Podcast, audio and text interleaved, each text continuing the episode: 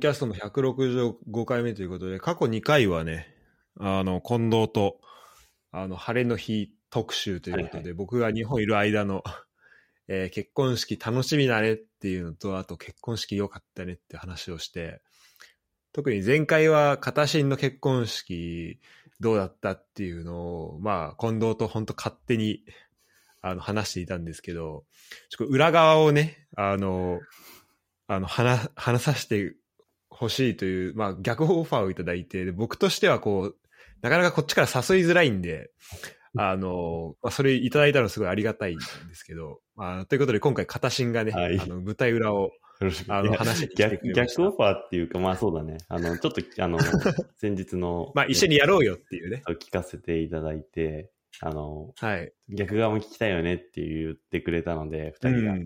まああ、そうですね。まあ、まあ確かに。ちょっと話してみようかな、みたいな。話してみようかなっていうか、あそうですまあ、あの、そうだね。まあ、しらすも近藤も、まあ、まだ結婚式がやってないわけこれから自分のこれからうんもあるのかどうかっていう話も含めて、うん なので、まあ、そういうのの参考にもね、なるかもしれないので、やっていきそうですね。ぜひまだぜひ。あの、の熱い鉄鉄のうちにね、あの、いろいろ、あの、うん見。てくれれば、と。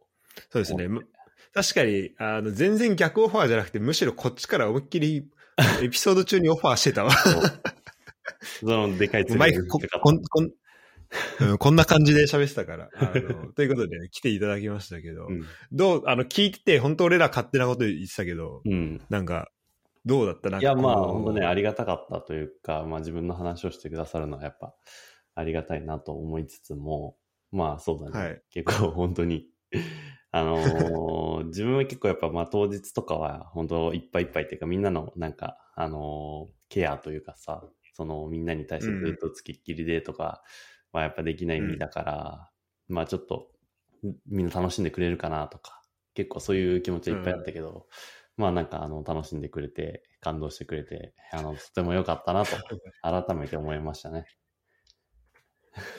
楽しみすぎたというか、気持ち入りすぎた感はあったけどね、俺こらに関してはね、のー僕のね、あの、奥さん側のお母さんも、あの、目の前で、あの、一テーブル全員な泣きすぎてて、こっちが涙引っ込んだっていうぐらい泣いてたんで、多分一番やっちゃいけないやつなんだろうな。両親、ね、両親涙引っ込ませるぐらい。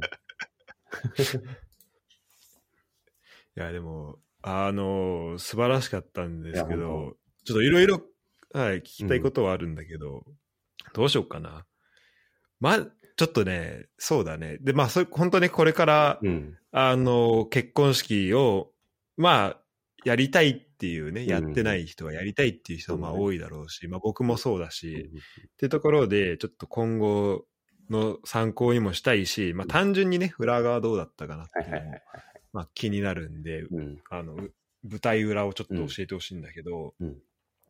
えっ、と、どうしようかな。ちょまずその、準備的なところから聞きたいな。か、はいはいはいはい。そういった、あの、まあ、片新の場合はさ、ちょっとこう、結構こう延期も何回もあっうんそうだねたから、ちょっと、いつからっていうのはなかなか難しいかもしれないけど、でも、ねえっ、準備と、ちょっとその辺の経緯も含めて、そうんちょっと、最初に、うんとな、多分早い人で、1年前とかから打ち合わせをする、打ち合わせというか見学とかをする人が多くて、結婚して、で、うちは、えっ、と、2020年の3月が多分最初に見学をしに行ったのよ。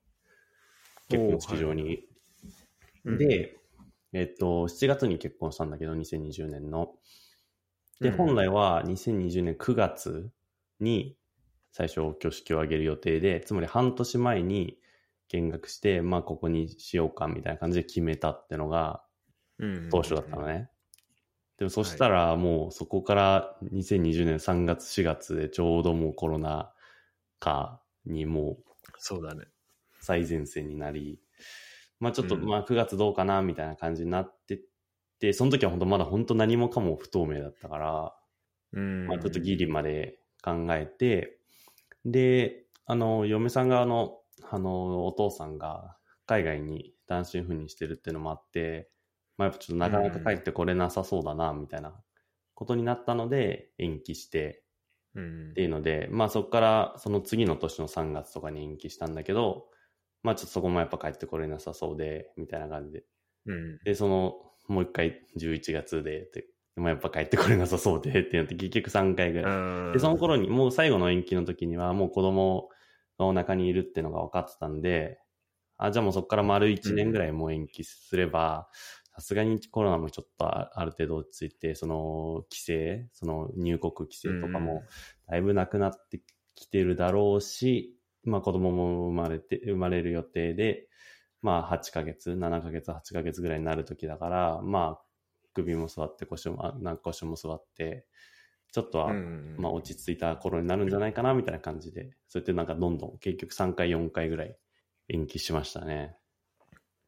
なるほど。じゃあもう、いや、本当ね、無事にそうそ開催できてっう。うん。ていうのがそ、れは本当ね、だ丸2年当初から延期したけど。うんうん。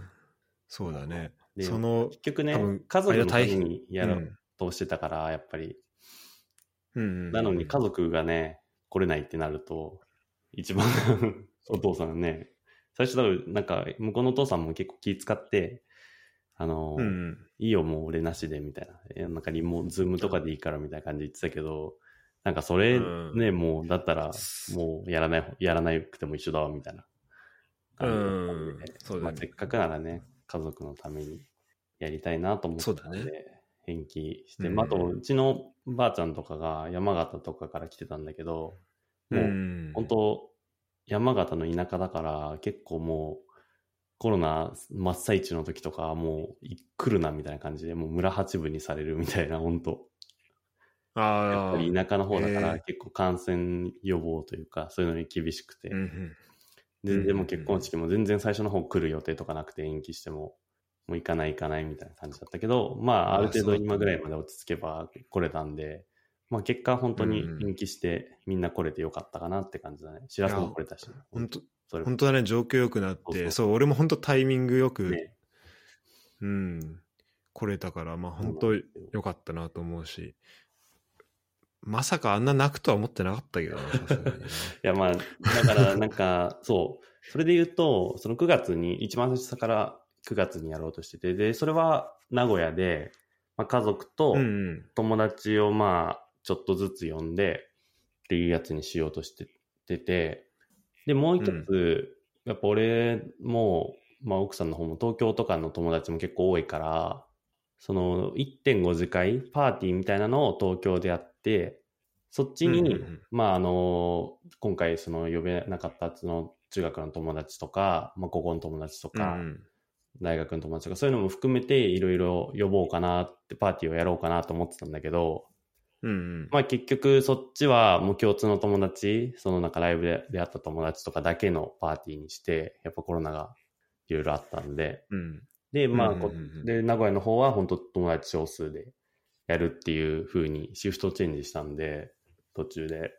あそうそう。だから今回も結構いろいろ、それこそね、しらすたちも含めて、一テーブル分しか中学の友達は呼べなかったけど、本当はもっと呼びたい人とかもいたし、まあでも名古屋だし、うんちょっとね、遠いってのもあるから、あんまりね、みんながみんな呼べないってのもあって、ちょっとまあ、あの、うん。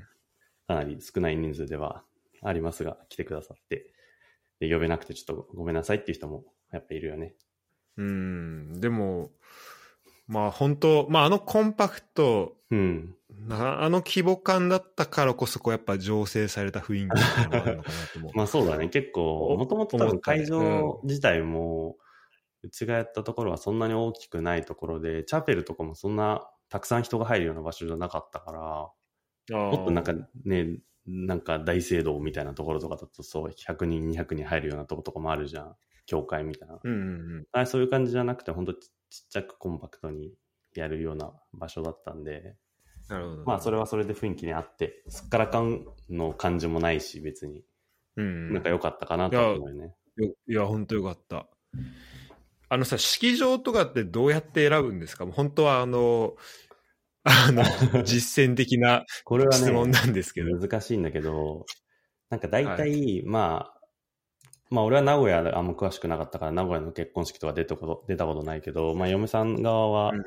名古屋の結婚式とか何回かいろんな友達のやつ行ったりして、大体どういうところがどういう雰囲気だみたいなのは、大体把握してたみたいで、うん。で、結構その運営会社、つまりその結婚式場を運営する会社で、で系列店みたいなとこで何店舗かやってるとか、そういうところもあったりして、で、なんか毎回、その、行った中で、ここの会場の雰囲気いいなって思ったところが全部系列だったんだって。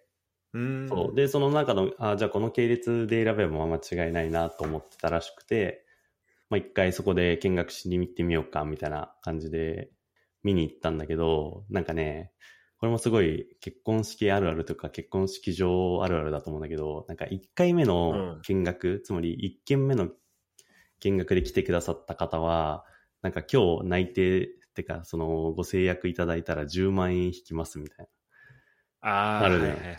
そこでね、確定してほしいってそう。そういう。その場でもう決めてほしいから、もう今日決めてくれたら10万円安くしますとか、そういうのがあって、うんうん。で、まあ、まんまとそれにはめられたというか、まあ、あでももうもともと、まあこの辺がいいかなって感じでネットで大体サーベイしてたから、YouTube とかで雰囲気とか見て、あ、仲良さそうだね、みたいな。とりあえず見に行ってみるか、みたいな感じで、見に行って、うん、見あ、全然、うん、相違なし、みたいな感じで。なるほど、なるほ雰囲気 OK ど。あじゃあもういいじゃんって。そう。で、うんそしたら10万円引きですって言われたんで、あ、まあじゃあ、決めます、みたいな。そうそう。なるほどね。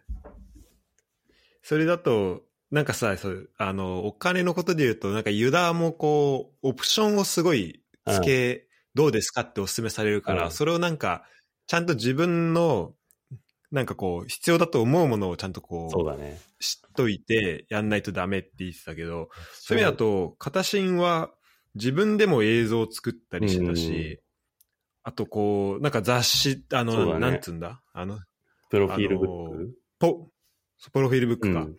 あのポパイ風のそうそうそうそうそあれを作ったりとか、うん。すごい結構あの自分たちでやる部分も多かったのかなと思うんだけど、招待状も、まあ最初の、一番最初の9月の時に作ったんだけど、結局まあそれは出さなくて、あの、ウェブ招待状にしたんだけど、本当それぐらいで作ってもらったのって、あと全部プロフィールブックも自分たちで作りますって言って動画も作ります。まあそういうとこで経費をせなんか節約したかな。やっぱりその辺を頼むと、結構本当ブライダル価格というか、やっぱ結婚式ご祝儀価格なんで、何万何十万とか下手したら取られるわけよ。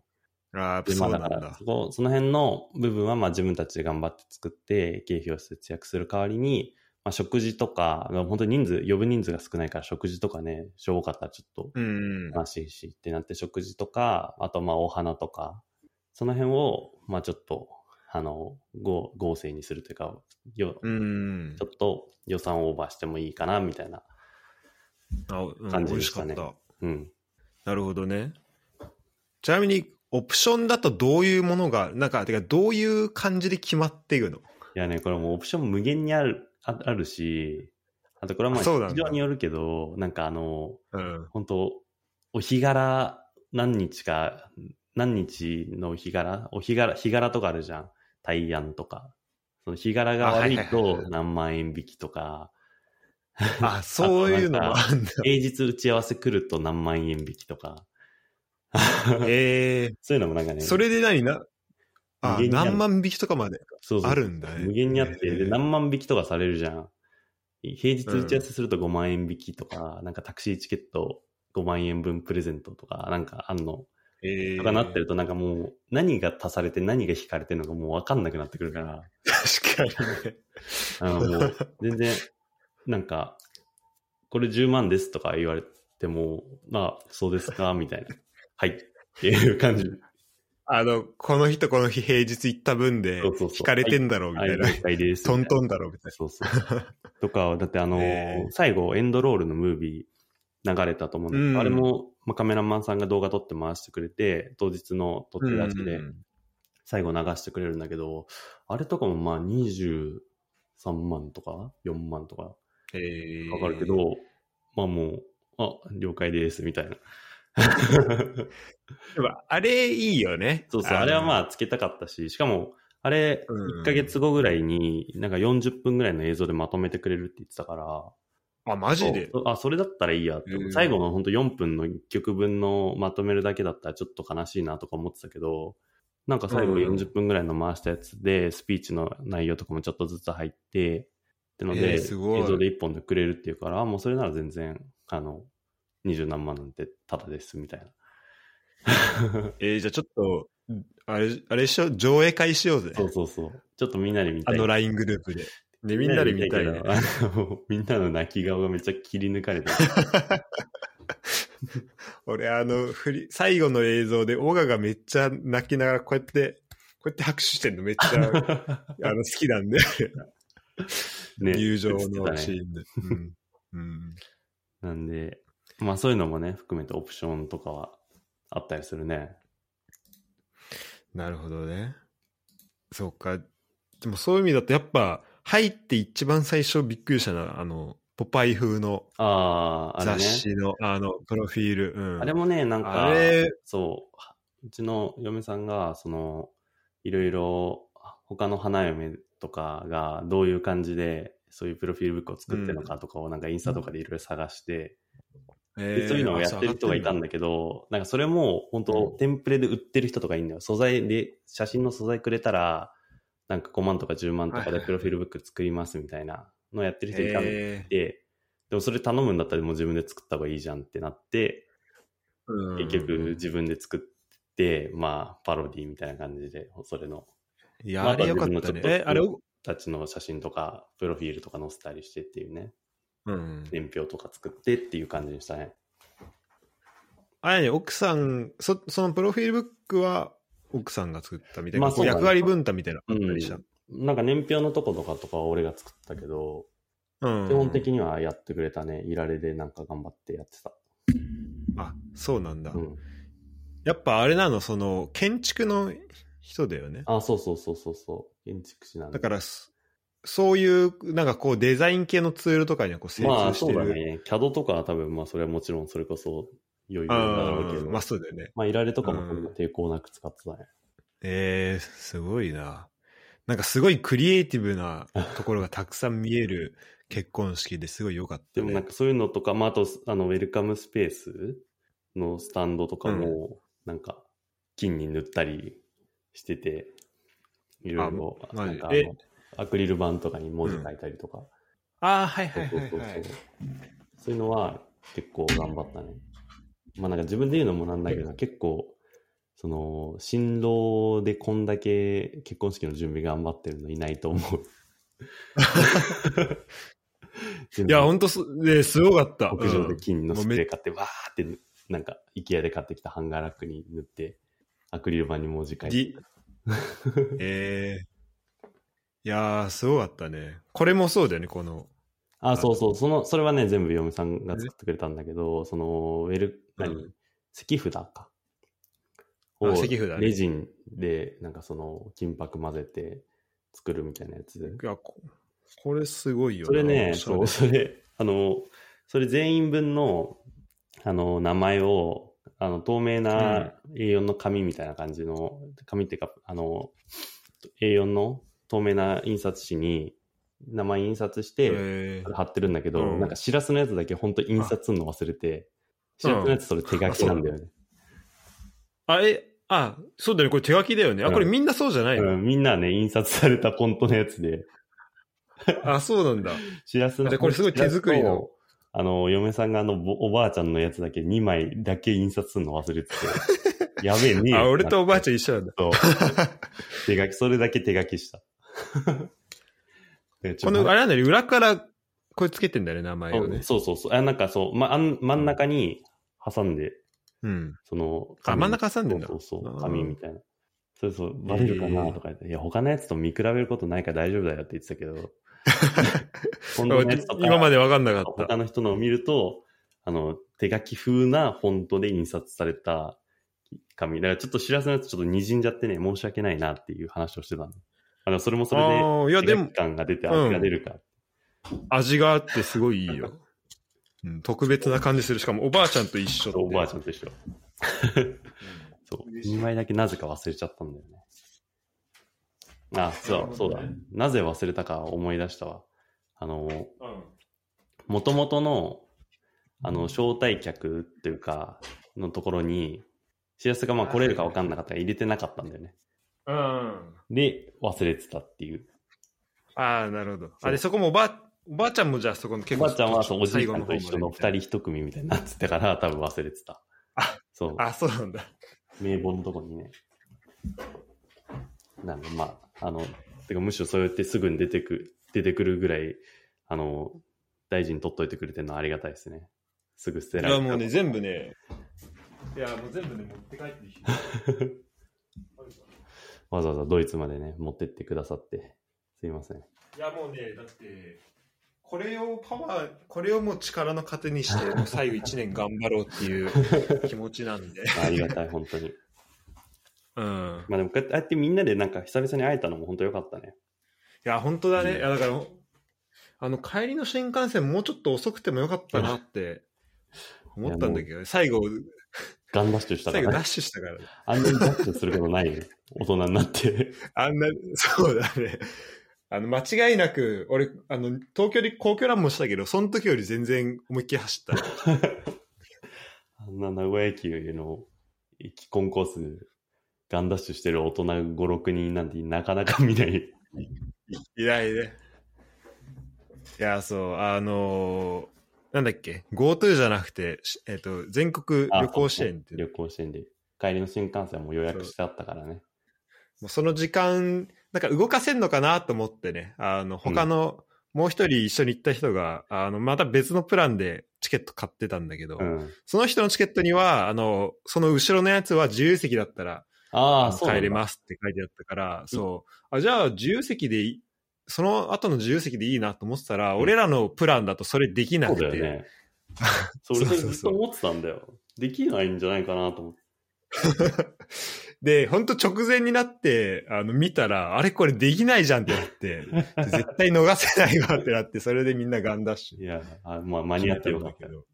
いや、なんとかね。でもだからちょっとゆっくり話したい。もうちょっとね、まあ、け結構話したけど、それでも。まあまあまあ、でも、あの、よかったですよ、本当ちょっとでも。うみんなでん。会えて話せて。しかも結婚式の中でも本当にやっぱ人数が少なかったから、そうん割と話せた方なんじゃないかなと思うよね。その普通の他の人の結婚あ式中もそうそうそう。もう、あありだこでとか、そういう感じでもないし、うん。なるほど、なるほど。割とアットホームに、まあ、それを目指してたっていうのもあって、やっぱりアットホームな感じで、まあ本当小規模だけど、みんなと話しながら、特に余興とかそういうのもないし、う。うんまあそういう感じの式にするのがいいんじゃないかなみたいなのを言ってたので、まあそれはそれで本当正解だったというか、あの、良かったかなとは思うよね。なんか本当あの集まってる人も、まあ、スピーチ聞いてもなんか本当、あのまあ、新郎側新婦側両方合わせて なんかすごい良かったなと、なんか本当にこうこの名古屋であのね少人数でこう集まった中で、うんうんなんだろうな本当こう近さっそうだねていうの。それもまた感じたし、あったね。遠一まで来て。まあ、近藤のスピーチも結構、あの、ちゃんとうちの嫁さんが、あの、家族とかも、あの、褒めてたんで、おおよかったねって。だそうですそう。そうだったよって言ってたんで。ちなみにこ,、まあ、これ今あのね近藤も絶対聞いうん。あの、これ聞いてくれると思うんだけど、やっぱこう、もう近藤にしようっていうのはこう、結構前々から決めていたあスピーチを？ーチうん、まあそうだね。近藤にまあお願いしようかなとは結構昔から思ってたかな、そう考えると。うん。うんやっぱりまあ一番近い人の一人で、まあ別にここの前来てくれた人たちだったら誰にお願いしてもいいと思うけど、うんでもなんか逆に言うとこの前近藤がそのスピーチだからこそなんかあえて臭いことを伝えるみたいなこと言ってたじゃん。うんでも、それは本当俺の狙いでもあって、近藤が一番臭いことを照れずに言ってくれるかなと思ったからってのもある。ああ、うん。それはね、結構思ってた。あの、臭いメールとか送るの好きじゃん、あいつ。そうだね。それは結構、俺の中でそういう、なんか、そういう臭いセリフが、なんだかんだ、なんか刺さるみたいな時があったりしたから、残るもんね、そうそうそう。な中になんかそういうの確が多分まあ伝え、ストレートに照れずに、車に構えずに言ってくれそうだなってのは、前々から思ってたんで、まあ近藤にお願いしようかなとは思ってたね。確かに、中学校の時とかも毎学期末、臭いメールを送られてくるみたいな、そんな感じだったよね。そ。それがこう、15年越しぐらいに、こう、結婚式のそうそうそう。舞舞台でこう、生かされるっていうだから結構感然慨深いですね。そういうの、むしろやっぱね、大事なんで、ちゃんとうん。車に構え。てやってくれるのは、ああいう場では。うん、うん。言葉にちゃんとするそうそうそうっていうのは。そうそいや、俺も席がもう本当ま、真ん前だったし。てかもう片心う。一番近い近かったから。ね、やっぱり。その辺の座席はこう考えるとき、やっぱこうさ、まあ、うん。まず、座席のこう、テーブルの中でどう配置するってのもあるけあどー、こう、どこをまとめるとかさ、あとその机の大きさとかでさ、多うん。分、どれぐらい人呼べるかとかもそうだね。机の大きさで人呼べるのは決まってて、あのテーブルだと6人までしか呼べないってなってたから、まあ、うん。この地元の人から呼べるのは6人だなとはずっと思ってて、まあ、あ6人呼んだっていう感じなんだけど、まあ、あの中だとそんなに人の配置とかは気にしなかったかな。まあでも、しらすはせっかく遠くから来てくれたし、一番近くにしようと思ったのはあったけーど、まああそれ以外は大体誰がどこ座っても一緒だろうみたいな。そんなに、まあみんな優劣があるわけでもないし、仲良さのうん。うんうっていういやで感じかな。も、なんかサッカー部の中こう混じって、うんあやっぱ呼ぶ、まあ6人の中でこう呼んでくれたっていうのは本当にありがたいなっていうふうに、いや、まあそれは、改めて思ったねも。ちろんですよう。ん。まあいいろいろね、なんか、あの、終わって、改めて、で、その後さ、うんあの、ウェルビー、なんかみんなで行ったりもしたけど、あなんか、片新と近藤でよくこう3人で、コロナ前かな、コロナ始まったぐらいかな、なんかよく行ってたなって思ったよね。その散々車を運転させて、いろいろ風呂行ってたわな、本いやー、あそこから、まあなんかね、みんな別にそんな変わっては、なんかまあ人間的うんにとか見た目が変わったりしてるわけじゃないけど、なんかやっぱ状況は変わるんだなっていうのを、こうやっぱ思うよね、当。みんなそれぞれまあ、。おのおの、うんだいぶ変わりましたよ。うんでもそう俺としてはもう、あのすごい良かったのは、まあ、形に確か近かったっていうのもそうだし、あとやっぱこうビデオ見てる時とかこう、うみんなを背にしてたから あのねこうな泣き顔を見せずに済んだっていうのがあの良かったねいや、もうすごかったな。音がすごかった。ズビズビ。それも背中で感じてた、本当この前も言ってたけど、おえつみたいなの聞こえたもんね。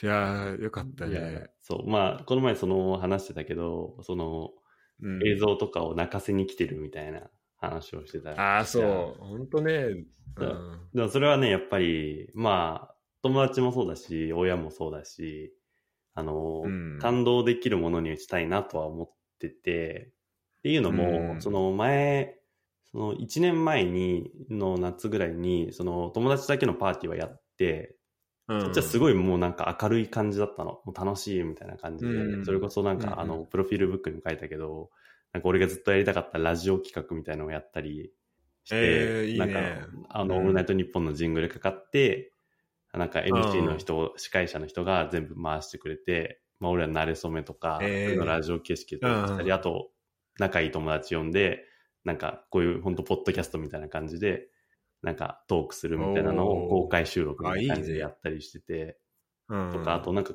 そっちはその曲とかも全部友達からリクエスト、その流してほしい曲リクエストみたいなのを全部集めて、なんか俺が DJ のリミックスみたいな感じで全部曲つなげて、ずっと流してるみたいなのをやったりしてたから、うん。なんかそっちは本当盛り上がるっていうか楽しいっていう感じで終わったのね。うんだからこそなんかもう一回楽しいやってもいいけど、ちょっと感動する感じとか、まあ親、うんテイスト少ない人数で呼んで、まあ基本的には両親とか家族への感謝を伝える場所だなとは思ってたので、ちょっと泣かせに行ったるかみたいな。いや、もう、まんまとやられましたよ。で、最後にその切り札を取っといて、まあ最後に映像を切り札。その前の映像とかはちょっとポップな感じにあえてして、ああ、そうだね。そこからもういきなり。りしんみりにずっと入っちゃうと、あの、良くないなと思ってたんで、あえてオープニングとか、プロフィールのムービーは、ちょっとポップめの曲を選んで、うエンディングに、このもう一点集中させたっていう。もう完璧にね、あそこだったよね。もうメリハリ効きすぎてて、やばかった、あれは。あれはちょっとね、戦略、思惑通りだったね。いやー、あれ、てかやっぱね、あのね、そう、まあちょっと、あの映像どうやって作ったかみたいな話も聞きたいんだけど、まあでも、あの動画、あの、クレヨンしんちゃんの、そうだね、あの、大人帝国の、ね、大人帝国ヒロシのの、改造。ヒロシの回想のパロディみたいな感じで作ったけど、うん。まあでもそ、あれができたのは、あの、俺も奥さんがもう生まれた瞬間の映像が、親が撮っててくれたのよ。ビデオ、そう、あれ、あれすごいね。ビデオカメラを回してて、本当生まれました、うん。今日っていうのを両方撮って、そこから小さい頃の動画とかすごいたくさん撮っててくれて、うん。で、全、部最近、その、ビデオカ、ビデオテープがあったんだけど、それ、うちの実家取り壊した時に、うちの父親が全部 MP4 に変えてくれて、それを。うん、Google ドライブに全部乗っけてくれたかから、えー。あ、こんなんあるんだ、みたいな感じになって、まあ、これはちょっと使うしかないな、みたいな。いや、そうだね。そう、嫁さんがもう DVD に全部焼いてあったから、それも使って、使って。そう、お互い小さい頃の動画があんだけたくさんあるのって、まあ、両、たまにどっちかがあるとかはあると思うけど、二人ともあるっていうのはなかなかないなと思ったし、まああとうちの息子の生まれた瞬間の映像、まあ映像っていうか俺がオンライン立ち会いだったから、あ,、れを画面録画ずっとしてたんだけど、その映像とかうもん。あったし、結構まあなんかいろんなタイミングも重なって、そうね。いろんな映像とか、あれがぜ、そう。あれが全部リンクしてんだよね。そこがね、またね、ずるいんだよね、マジで。だマジであの、ヒロシの回想なんだよね。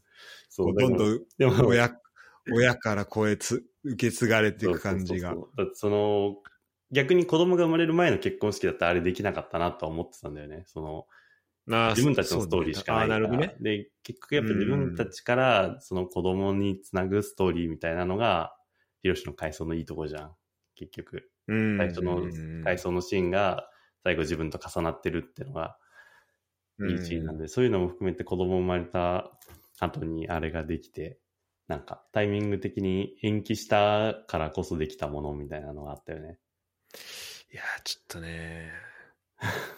あの、今ちょっと喋りながらまたな、ちょっと涙出てきたんだったけど、そのつながりを。でもあれ聞く、とあの、やっぱ、それこそ、まあ、みんな来てくれた、その一テーブルのやつら大体は分かってくれるだろうなと思ったけど、あの、うんやっぱり、他のテーブル、嫁さん側の友達とか、俺のもう一つの友達のテーブルとかは、誰もクレヨンしんちゃんのヒロシの回想って気づいてなかった。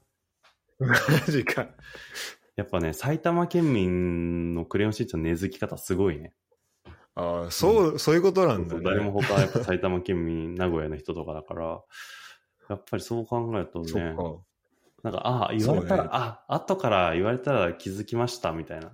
なるほど。うん。ええなんかあ、確かに確かに、みたいな感じだけど、近藤なんてもう、うん曲流れたイントロの瞬間で、これはずるいって言ってたもんね。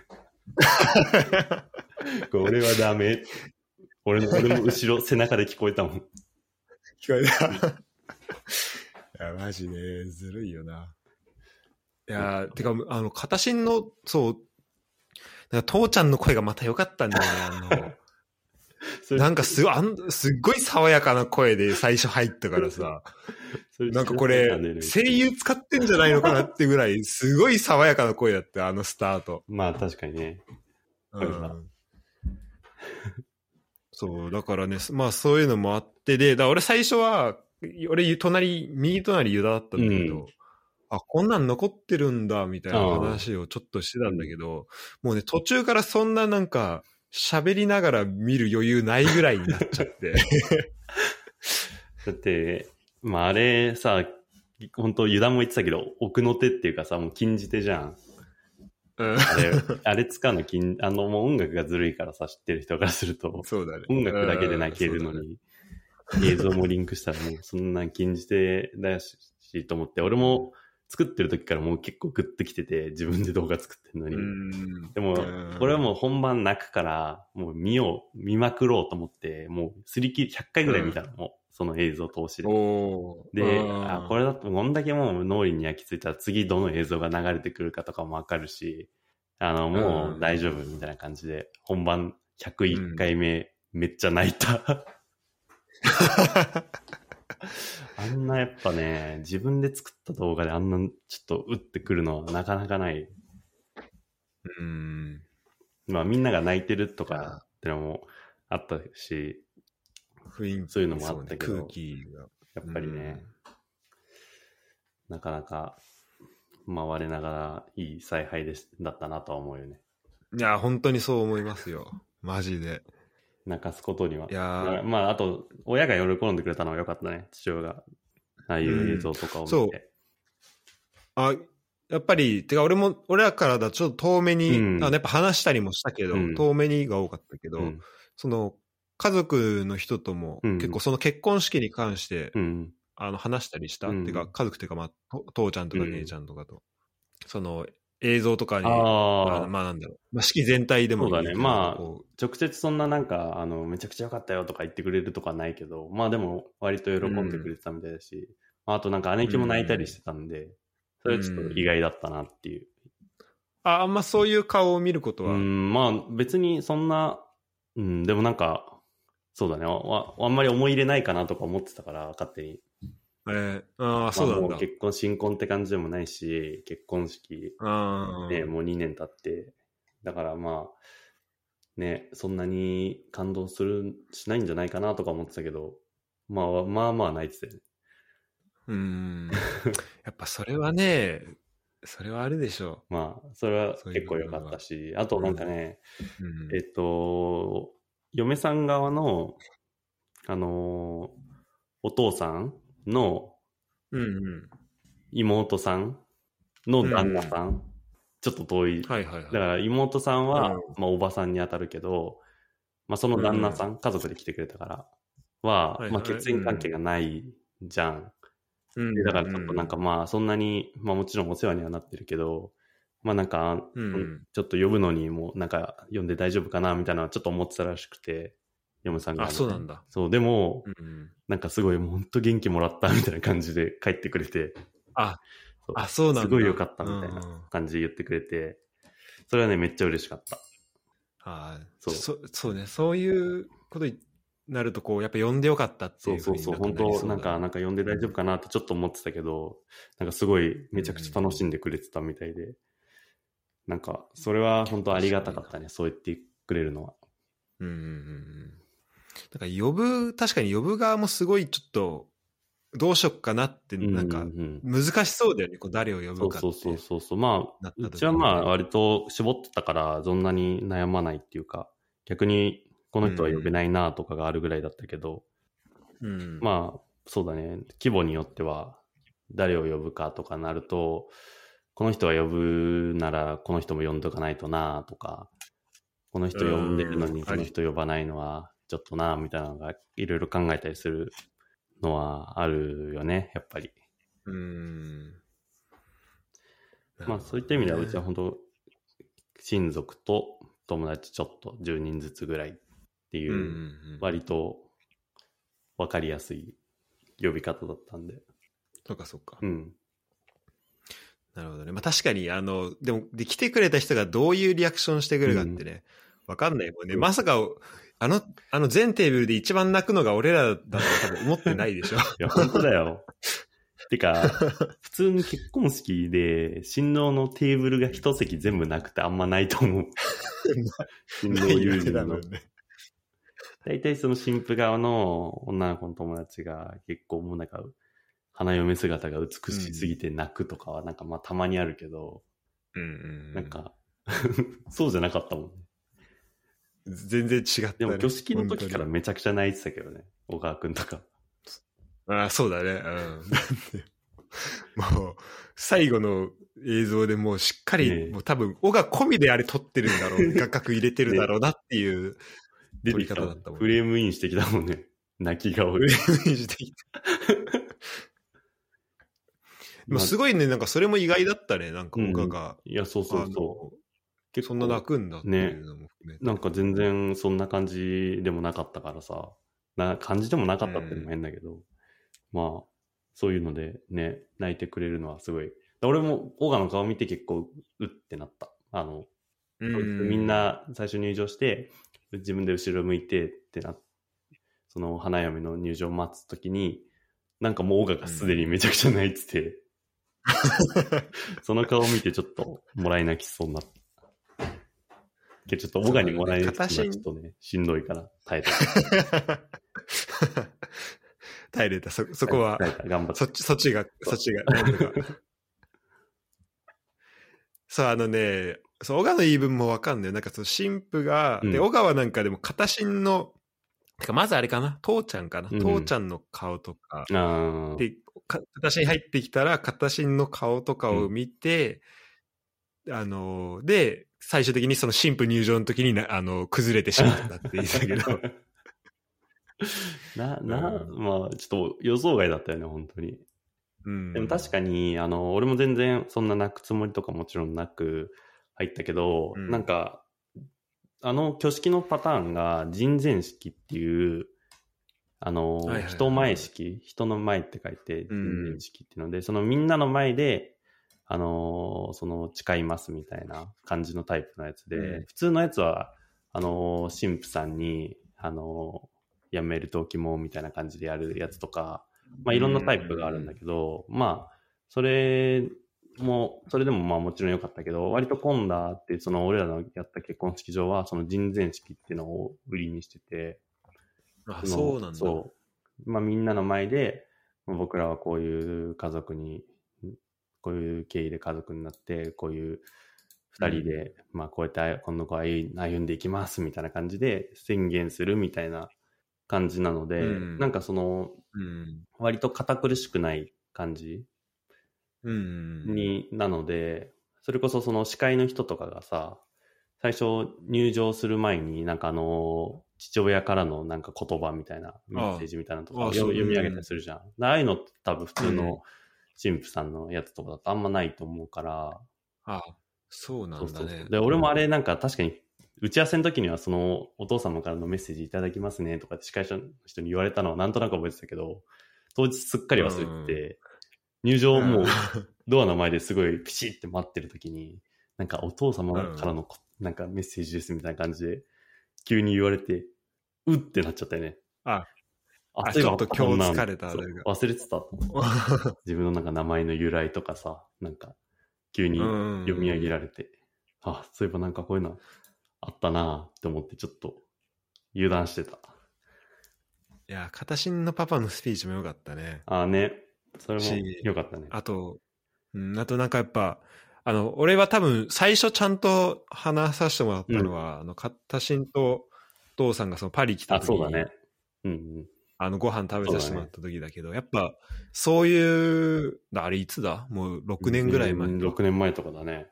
だからなんかそ、そういうところでこう、で、日本帰った時も、たまに話させてもらったりって、そうだねサイスタまで送ってもらったりしたもんね。最初まで送ってもらったりとか、そうそうそう。なんか、ああいうのを、なんかそういうやっぱこう、なんだろうな、こう、あえと、あえてよかったなっていうのがすごい改めて思ったね。うんうん。確かにそうだね。そういう一面もね、知っててっていうのは、確かに。うん。うん。いや、そうだね。すごい気も気持ちが乗ってしまいましたね、僕は。あの時でもだって本当ヨネとか小川くんとかめちゃくちゃ泣いてて、うちの父親のスピーチ。うん。そうそうそう。目の前だったからね、その最後出口のさ、みんなのテーブルが。うん。だから、そうだね、そうそうそう。並んでさ、そっち側向いてんの目の前でめちゃくちゃみんなすり泣いてるからさ。あの、それを第三者から見たらどういう風に映ってたんだろうなってのはちょっとね、あの、い気やでもになる。ね、なんかすごい、あんなに泣くのないあんまないよねっていうのは言ってたよ、その、周りの嫁さん側の友達とかも。でもなんか、それで、俺の株もすごい上がったっていうか、なんかこんなにうん慕わってくれる友達がいいるのは、なんか本当なんか俺の人柄があるんだね、みたいな感じで言われて、あ、なんかあいつらが泣いたおかげで俺の株が勝手に上がったぞって。まあね、そう、俺らもね、あの、形のために そうそう。泣いたところはやっぱあるからね。泣いてくれる友達があんなにいるのすごいね、みたいな感じで言ってくれたから、おもう確かに、しかもすごいね、あの、両家ってか、あの、二テーブル、俺の友達のテーブルあって、もう一つ大学の方のテーブルあったけど、うん両方ともなんか本当品がいいというか、その、なんかウェイみたいな感じの人が誰もいなかったから、なんかああの、すごいね、あの、向こうの両親とかからも高評価だったよ。あ、あ、そうだったんだ。そう。だから大体まあさ、新、新郎側の友達とかでさ、なんか酒癖悪いようなやつとかさ、なんか酒無理についだりとかさ、なんか変なやじ入れて盛り上げようとして滑るみたいなのとか、まああったりするじゃん、たまに。なる。そう、でもそういうの本当、まあそういう雰囲気のか式でもなかったっていうのもあるけど、まあそういうのもない、なかったし、みんななんか落ち着いて泣くだけっていう。でも多分ね、みんな多分泣きに行ってたと思うんだよね。あの、俺らのテーブルで。なんか、オガとか終わった後、いい類活だったって言ってたし。ちょっとすごいよね、本当みんな連鎖してたもんね。うん。いや、本当にすごかったね、あと、なんか、小川言ってたのはあれだよね。その前の日も結婚式でさ、言ってたよね。あ、そうそうそう。で、なんか、うんそっちはあんまり泣く感じでもなかったから、あ反動でって言ってたね。た 仕事のね、ね。あ他のの、人だって言ってたね。やつだったしね結構泣いてるとは言ってたけど、結婚式、オガは。うん、あ、今まで。でもだから、その、今までのやつは。でも、あ、だからそれも結構意外だったけど、うんだから泣かなかったのあるって聞いたら、うん、その昨日の、その仕事のやつ以外は全部泣いてる あ、仕事のやつ相当あれだったんだなと思ったけど。普段泣いて仕事のやつ全然泣けなかったら、それはもう反動はあるわな。いや、まあ、それにしてもよ。みんなね、あの、うん。いや、本当にね、ありがたいことですよ。まあ、泣かせに行ってるってのもあるけど、まあ、あの、それ以外のところでも泣いてくれたのは本当、ありがたかった。うん。なんかね、ヨネが、本当ね、そう、うんヨネがあいつ、もうすごい車に構えるタイプじゃん。うん。だから、なんか最初は本当なんか 昨日とかもせ、なんか名古屋前乗りして、なんか、なんだかんだめんどくせえなって思ってたけど、今日、本当来てよかったわって、なんか式の最中に言ってきて、あ、本当に？あ、なんか、おお。あ、こういうの言ってくれるの嬉しいなって、普通に思った。うん。でもやっぱりね、その、近藤のスピーチじゃないけど、うんそういうのをやっぱストレートに伝えられるところでもね、あるからね、うんそれが本当いいよね。いや、本当それは思うよもうだから、うん、片新からの手紙もここにもう、パソコンの上に置いてあるから、作業中いつでも。ちょっとそれは、もうちょっとちゃんと書けばよかったなって思っちゃう。ちゃんあ本当に？と書けど、いや、でもありが、ありがたい、うんありがたい。いやねまあ、なかなかやっぱ結婚式っていうのは本当普通の人は人生に一回なんで、うん。まあ本当そういう自分にとってもなんかいい思い出になったし、人にとってもなんかいい思い出にできたのは良かったないと思いや、本当よう。。ね。本当うん本当ちょっとさ、映像をもうちょっと振り返っていい？あいいよいいよ片新が作って、作ったやつ。で、最、最初さ、結構、あの、ポップな、あああ、うん。の、オープニング？そうだね。あれもめっちゃ良かったし、なんかすごい手込んでるなと思ったけど。まあ、あれは、そうだね、チェルミコのプレイヤーっていう曲を使ったんだけど、まあ、うんでも、やってることはパロディだよね。あの、YouTube の、P、YouTube とかに上がってる PV のパロディうん。な感じで、ゲーム画面にいろいろ自分たちを照らし合わせてゲームしてる風にするみたいな、うんうん。なんかマリオだったり、ストリートファイターだったりとか、あれでもオリジナルかと思うぐらい、あの、まあ、オリジナルも見たけど、うん。なんか、あの、すごい良かった、なんだろう。まあそうだね。すごい完成度すごい高かった。流れうんっていうか、その、ストーリーとかのパパロディだけど、あの、映像は全部一から自分で作ってるし、うんまあなんかあ、の、アフターエフェクトとかのいろいろ素材とかをいろいろ引っ張って、自分たちのほやつに照らし合わせたりとかはしたけど、なんか、あれはまあ一番時間かかったね、作るのに、確かに。あ、あの、全部の中で。うん。確かにね、だってほ他は結構音楽と映像合わせるぐらいが結構メインだったりもするもん、ねあれはもうなんか映像を作るっていう。今までは本当、アドまあ俺全部アドビのやつでやってるけど、アドビプレミアっていうので、本当映像をうん。あの音楽に合わせてタイミングで貼っつけるっていうぐらいだから、まあそんなん全然すぐできるけど、うんあの映像はもうアフターエフェクトで顔の画像を切り抜いてなんかエフェクトつけたりとか、いや、ね、マリオのやつとかね、そうそう、いろいろあのやつったよねと。かときめ、ときメモみたいななんかあの、ロールプレイングゲームみたいなやつとか。あ、あれ、ときメモから来てるまあ、のかときメモとか、まあなんかそういう、なんか恋愛シミュレーションゲームみたいなあ感じ。のやつとか、そうだね。まああとはみんなのメンバー紹介をプレミアリーグみたいなやつ。プレミアね。よかったプ。レミアリーグのメンバー上みたいな感じ。あれ全部あの、うんフォーメーションにして顔出す、顔を一人一人写真のやつもやろうかなと思ったけど、ちょっとみんなの顔写真集めるのめんどくせえなと思ってやめちゃった。あまあまあ、メンバー、あ、もうあれだけで全然いいと思う。うん。そっそう。ね。そういうのをいろいろ撮ったり、写真これと、か作ったりしたね。あ、ごめん。これさ、うんあの、直樹もうん。聞いてると思うんだけうんど、あの、てか、ポッドキャストよく聞いてくれてて、で、直樹もなんか結構映像編集をすごいやってるみたいな。確かにこの前なんかインスタで旅行のやつとか編集してて、すごいなと思って。あ、そうん。そうそうそう。で、なんか俺が聞いたときは、で、なんか結婚式、うん。誰かの結婚式の映像も作あ、ったり。したらしいんだけど、それはなんか結構スマホでめっちゃ頑張ったってで、俺も今、アフターエフェクト使ったり、あの、たまに趣味的な感じでしてるけど、なんか、まあ、結構いいなとは思うけど、うん。なんか、しがっつり形みたいにつなんか作ったことないあ。から、うん。そういう意味で言うと、こう、なんか、すごいそのよ、良さ的なところは感じた。そうだね。全然それこそなんか、例えば YouTube の動画作りますとかだと、 After Effect とかいらない動画の素材あって、うん。テロップつけて、うん。効果音つけてみたいなの大体成り立つけど、ああいう映像のギミック的なのは、 After Effect やりやすいかなって。まあ素材、なんか言う、 Adobe Premiere とかは全部一本の動画を作るために素材、その動画の素材とかをくっつけるっていう感じだけど、 After Effect はその素材を作るっていう感じだよね。まあなんか CG とかうん。そういうのにも近いのかもしれないけど、それって、あれさ、まあ、普通に、ちょっと個人的に気になるんだけど、 After Effect でうん、その素材を作って、で、最終的にプレミアでこう、ガッチャンコするみたいな。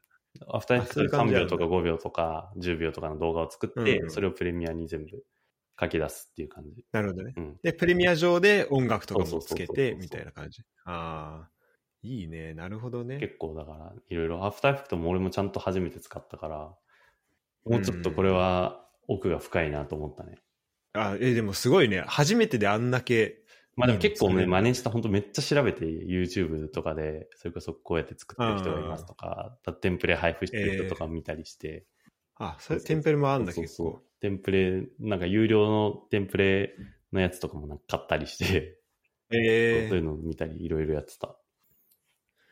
いや、あれすごいよな。まあ動画編集手ののそうだね。まあでも俺もその前の友共通の友人だけでやった結婚パーティー1.5時間みたいなやつでもうん。動画3本そっちでも作ってたから、結局6本動画あそうなんだ。自分の結婚式で動画6本作ってるってあんまない。なかなか なんかもう副業にできそうな。感じじゃない？でもね、普通に他の友達、結婚式、友達の結婚式とかでも、もうなんか3本、4本作ってるから、ええなんかある程度すごいね。そう、ある程度大体結婚式の動画の作り方はもう分かってきたかな。おおすげえすげえ。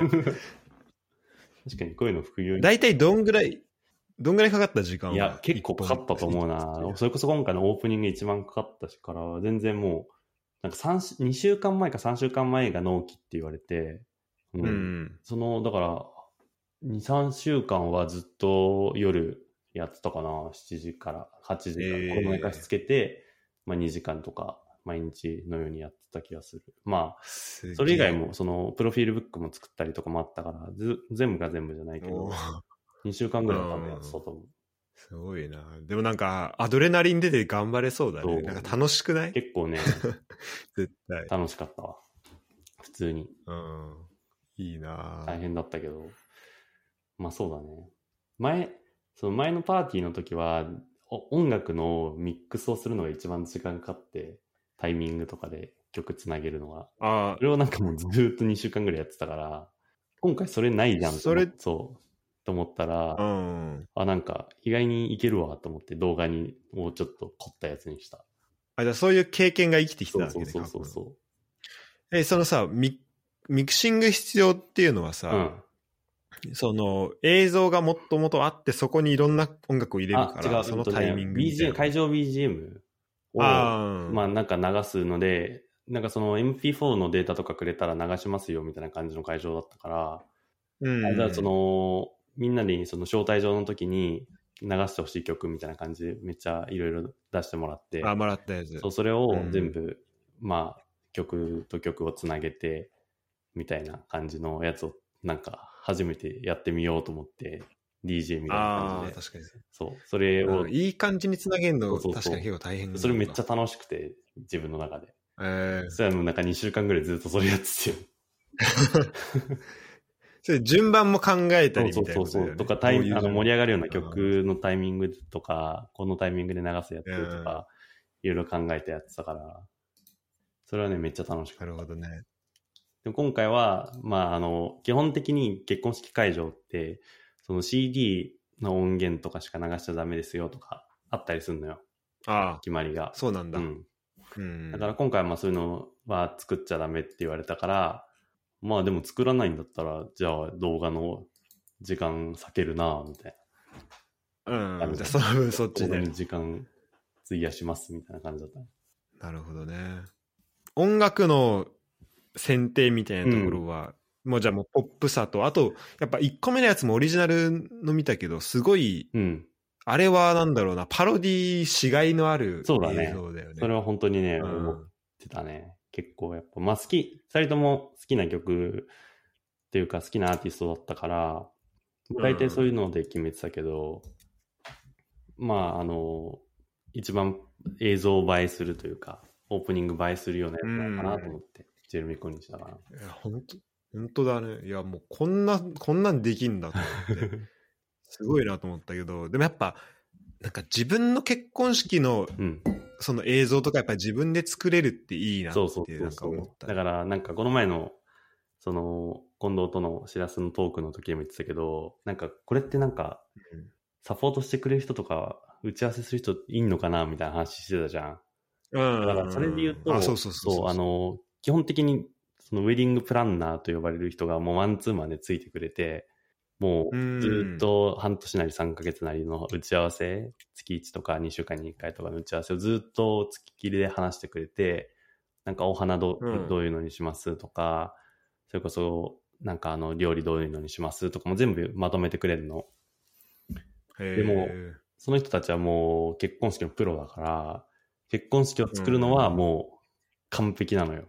完璧に仕事をこなせる人たちで、だから全部それに任せるってのもできるけどやっぱさ自分たちの結婚式を作れるのは自分たちだけじゃん。そそうだね、本当だよ、ね。なの、で、まあ、うん。結婚式を作るの、プロはいるけれども、まあ、自分たちなりのものを作るのは、やっぱまあ自分たちしかいないなと思って、曲とかまあ、曲もね、なんかそうのん。選定とかも、例えばケケーキ入刀のタイミングだと、こういう曲使われてますよとか、なんかその、ちゃんとう BGM ん。選定の人と、なんかその人がいて、あの、うん。ちゃんと、なんかそう打ち合わせとかするんだけど、もううちらはもうその打ち合わせの時に、あの、曲のタイミング全部これでいこうと思ってますっていうリストを出して、20曲ぐらい。あ、そうなんだ。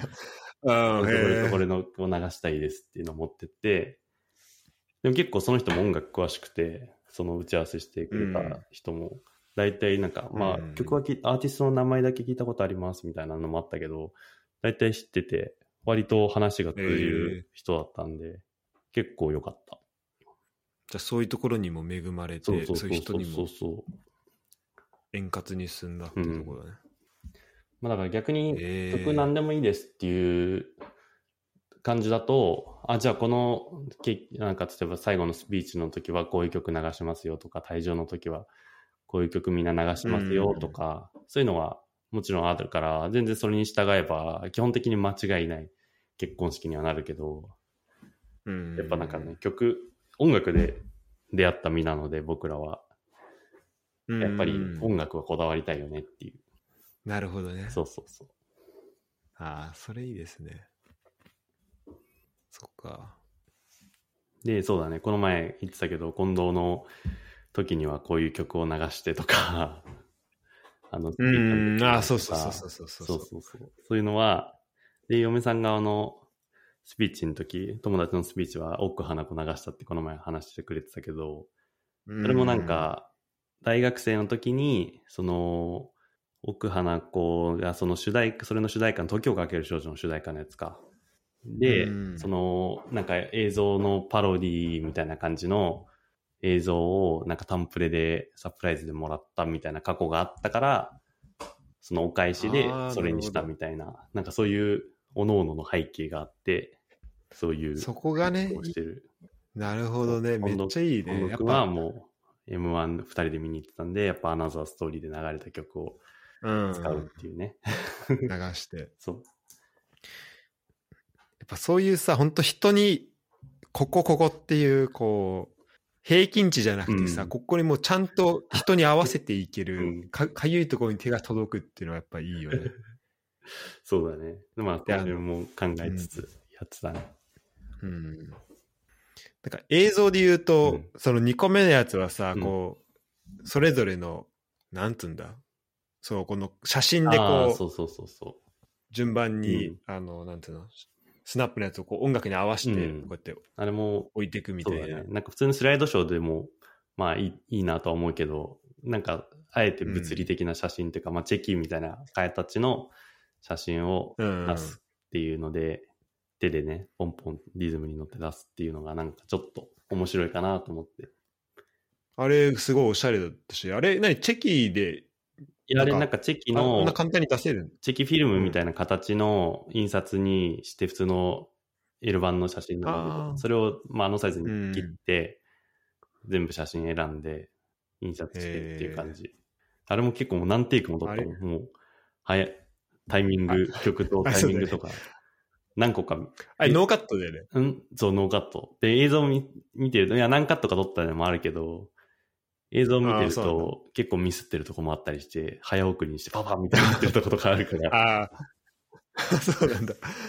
そうそう。あそこで、あの、そこのそう、編集も、あの、なんか巧みだなっていうふうに思った。最後、あの、そのうん並べた写真を全部バーって一回一掃するときとかも、めっちゃ早送りにしてるから、ああ、曲になるほど。合うようにね、タイミングに。そうそう、めっちゃ合ってたね、曲に。そういうところで。ああいうのも、まあ、いろいろやっぱ、考えて。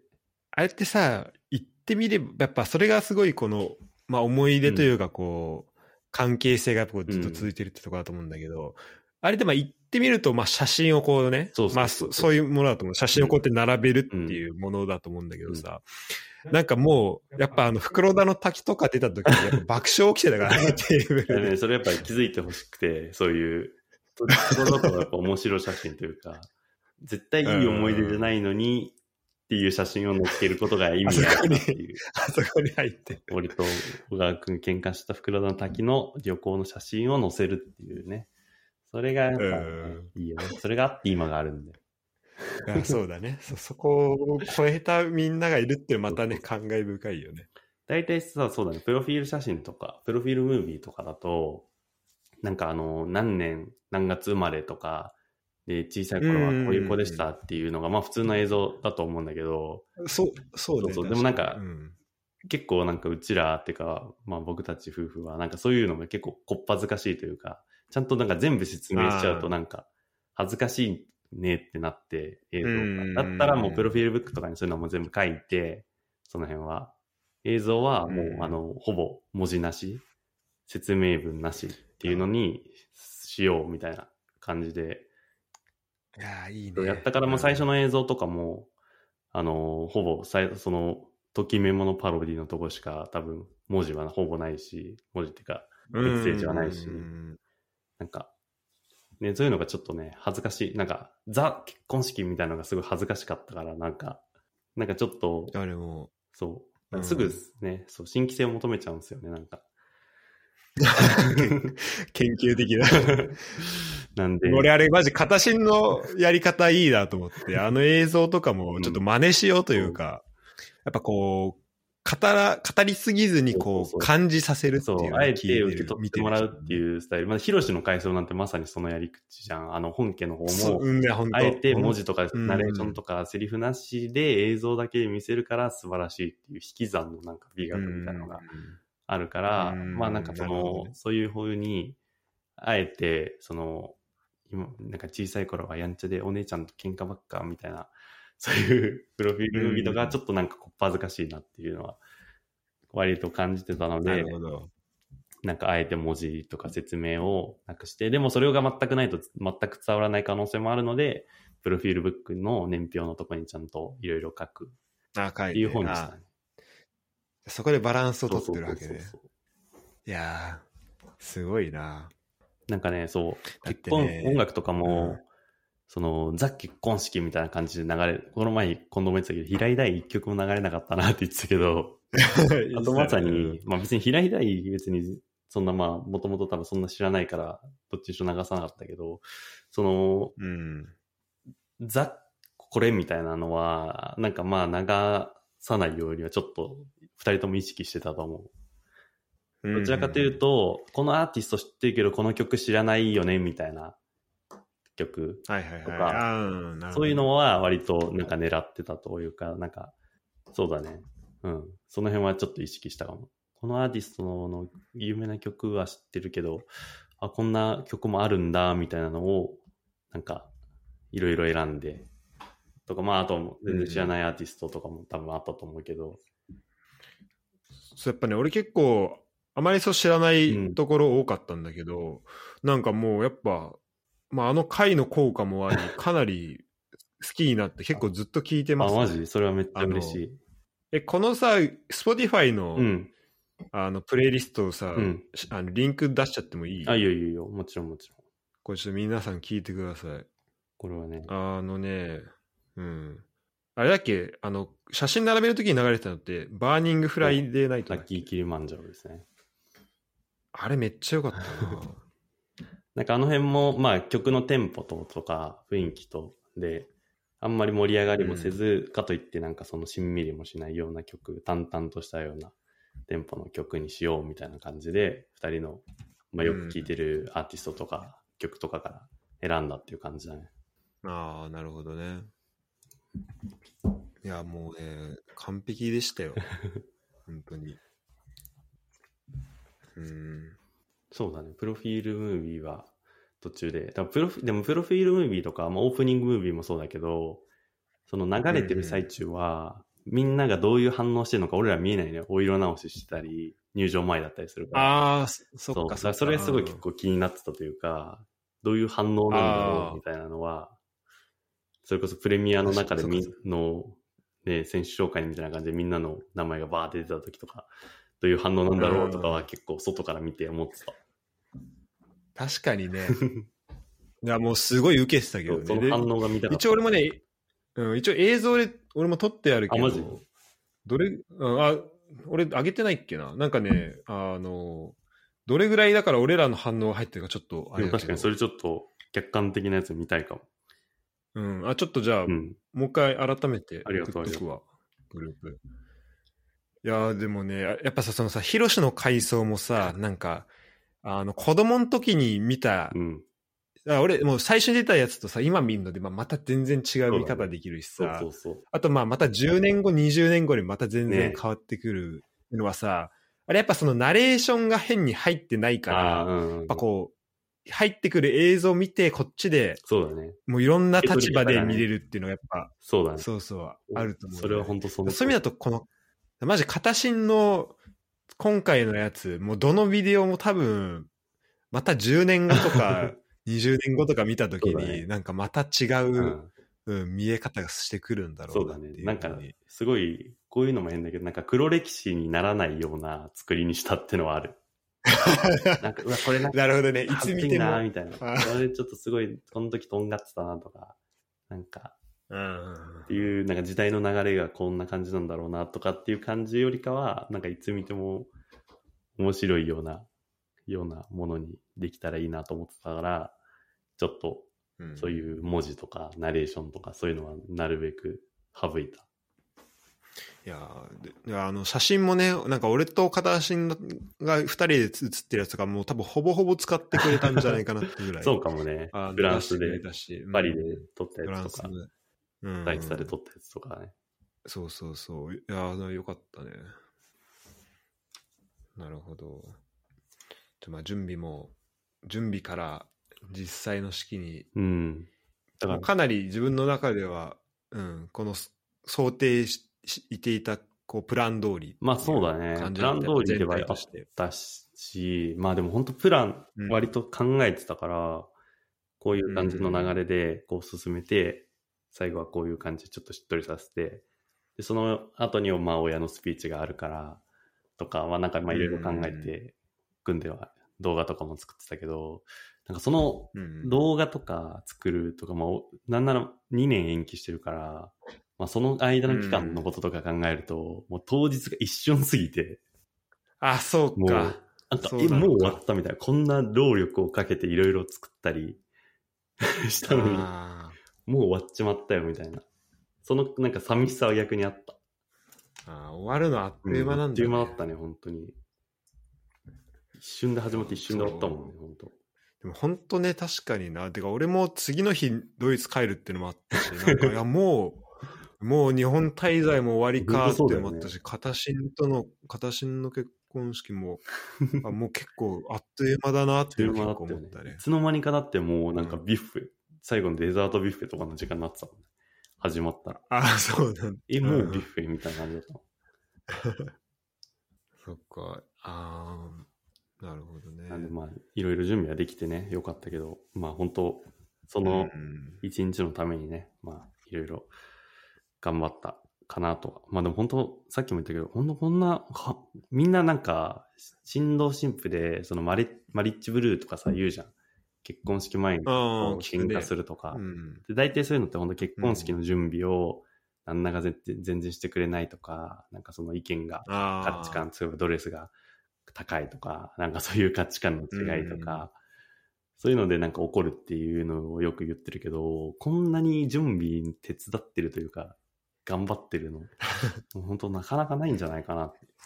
二人で、まあお互いにその別に俺だけがやってるんじゃないから全然大丈夫なんだけど、うん。文句とかないけど、二人でこんなにいろいろやったりしてるのは割となんか珍しいのかなとは思ってた。いや、てかまあだからこそ、ああいう雰囲気の式にな,、うん。なんか、なってっていうのもあるだろうしね。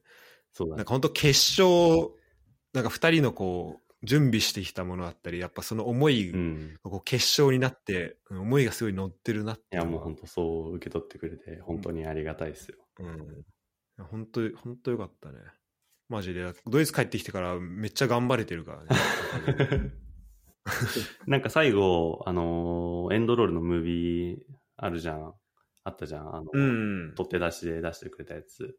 うんあれとは別に40分ぐらいで映像をまとめてくれるらしくて、そのさっきも言った。はい。そう、だからそれも、まあ、あの、あの YouTube っていうか限定公開するんで、みんなあ、見たい見です。てください。あの、限定プレミア公開とかでみみんなでスパチャ。コメント出しながら見たい、スパチャ。確かにそれちょっと面白そう。みんなで見んの。みんなで見た8い。時からなん公開とかで。とかして。そうそうそうそっか、ちょっとそれめっちゃ楽しみだな。じゃあ、あと2週、2週間とか1週間、2週間ぐらいで。そうだね。1ヶ月か1ヶ月半って言ってたから、そろそろ、てかもうそんな経つんだね。そう考えると。ねえ、あっという間、あっという間だよね。本当まあちょっとその間に僕は海外旅行もしたりして、だいぶ、そう、ちょっとその話もうん聞。きたいけど、時間は大あ、丈夫？全然いいよ。大丈夫、うん。あのーそう、シンガポールだっけ？そうそうそう、シンガポールに行ってきました。家族みんなで。あ、そう。家族みんなで行ってたんだよねうん。。あのー、義理のお父さんとお母さんもうん。含めて、みんなで。えー、まあなんか俺すごいインスタに長々とこの前なんか書いちゃったけど。あ、そうそうそう。ま投稿してたあ、ね。そう、あの、なんかね、まあ、あの、義理のお父さんタイに住んでるから、住んでるというか単身赴任してるから、まあ、あの、タイはに結婚する前に一回行ったのよ。で、まあそこであ、結婚しますみたいな感じで、まあ娘さんをください みたいな感じ。うん。で、本当に、あ、それタイでやったタイで、まあ全然帰ってこれ来てなかったから、まあタイにうん。一緒に行って、あの、結婚します、させてくださいっていうのは言いに行ったのね。それが本当コロナの直前で、2020年の2月とかだから。うん。で、だその後から結婚式の準備とかしたみたいな感じなんだけど、で、まあタイはもう一回行ったし、まあもう一回行ってもいいけど、まあちょっと違うとこがいいかね、みたいな感じで、シンガポールとかだったら向こうから1時間半とか2時間ぐらいで行けるし、本当沖縄みたいなことができるし、あの、名古屋からも直行便が飛んでるんで、うん。まあシンガポール。まあ俺は行ったことはあるけど、まあ奥さんはないし、で、うん。まあ奥さん側のお母さんもちょっと行ってみたいって言ってたんで、うん。まあせっかくならみんなでって言って、シンガポール行ってきました。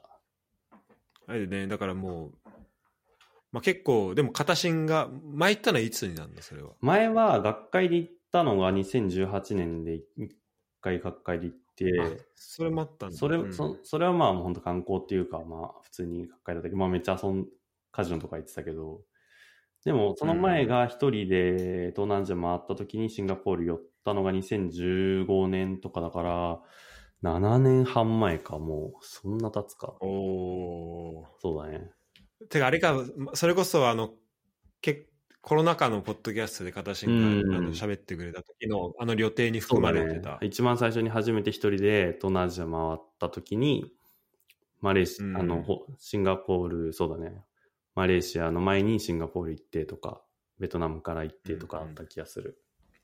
まあ、あの、片新のポストにも書いてあったけど、やっぱまあ、この7年半で、やっぱ状況、まあ同じシンガポールだけど、全然違ったでしょだっ。て、本当その7年半前だってクソ汚いさ、水しか出ないようなシャワーのさ、ドミトリー、6人1部屋のドミトリーみたいな感じで、2段ベッドの上に泊まって、なんか、うん。めちゃくちゃ汚い人たちと同じ部屋で、まあそれはそれでね、俺はすごい好きなんだけど、楽しいしうん、友達できるし。本当それで行って、物価も高いからそんな飯うまいもんもなんか食えた記憶もあんまりないし、なんか、タイとか、その前にタイとかカンボジアとか行ってたから、うん。なんかその辺結構物価も安くて楽しかったんだけど、やっぱり、うんなんかあんま楽しくないなと思ったね、7年半前に来た時は。あそうなんだ。うん結構高いんだね。あんまり。物価めっちゃ高いし、お酒とかも高いし、えやっぱり。あだって瓶ビールさ、100円とかでタイとか売ってるからさ、それがさ、なんか600円とか700円とかさ、もう下手したらもうレストランあマジで？1000円ぐらいするし、あそうじゃしっかり取ってくるんだね、そうそ、そうこはね。高いから、まあなんかあんまり、たまあ綺麗だし、まあなんかマーライオンとかマリーナベイとか綺麗だし、うん街並みは綺麗なのはわかるけど、なんかその頃はまだハングリー精神があったから、汚い宿で、なんか、カオさん通りで泊まるのがいいぜみたいな感じだったから、多分その時は。うん。ちょっとなんか高いな、物価高いなとは思ってたんだよね。だからまあ、こういうのは本当大人になって家族で来たりするのが多分ベストなんだろうなって当時から結構思ってて。うん、だそれをね、今回は、まあ、子供もいたから、本当なんか旅行だけど、そんな観光観光っていう感じではなくて、割とホテルでプールで入ってゆっくりしたり、ちょっと移動がてら、うんマーライオン見に散歩したりとか、いいね。そうそう、本当そんな感じだったんで、まあ割とゆっくりできたし、よかったかなとは思うよね。7年半前とじゃまた全然違う楽しみ方ができる自分になったっていう。星もつかないホテルから。何倍とかで言うとすごいんじゃん、値段のいや、比とかで本当そうだよ。言ったらね。てか値段も本当今円安がもうえぐくて、ああ、そそっかそっか。104シンガポールドルが1ドル104円とか105円とかだから、えー80、ま前っていくらぐらい80円とか79円とかだったの、前行った時とか。あ、そうなんだ。そう全然違うじゃん。ああ、全然違うね。そう。だからもう4000円の飯が5000円になってんのよ。マジか。だからもうね、そういうの考えると、ホテルとかもね、だいぶ高くなったし、そもそもまあ物価も高くなってるような気がして、シンガポール、まあんインフレとかで。。うんまあでも、基本的に、まあ、ホテルと、その、飛行機は、まあ、うちの嫁さんのお母さんとかも含めて俺が出したから、うん。あ、そうなんだ。ポイントとかでね。そうう。んだからもう、向こうの滞食費とか、まあ移動費とかは全部なんか出してくれたのよ。あ、そうなんだ。だからほぼうん手出しゼロみたいな感じ。あ、そうそっか。ポイントと、そうそうそう。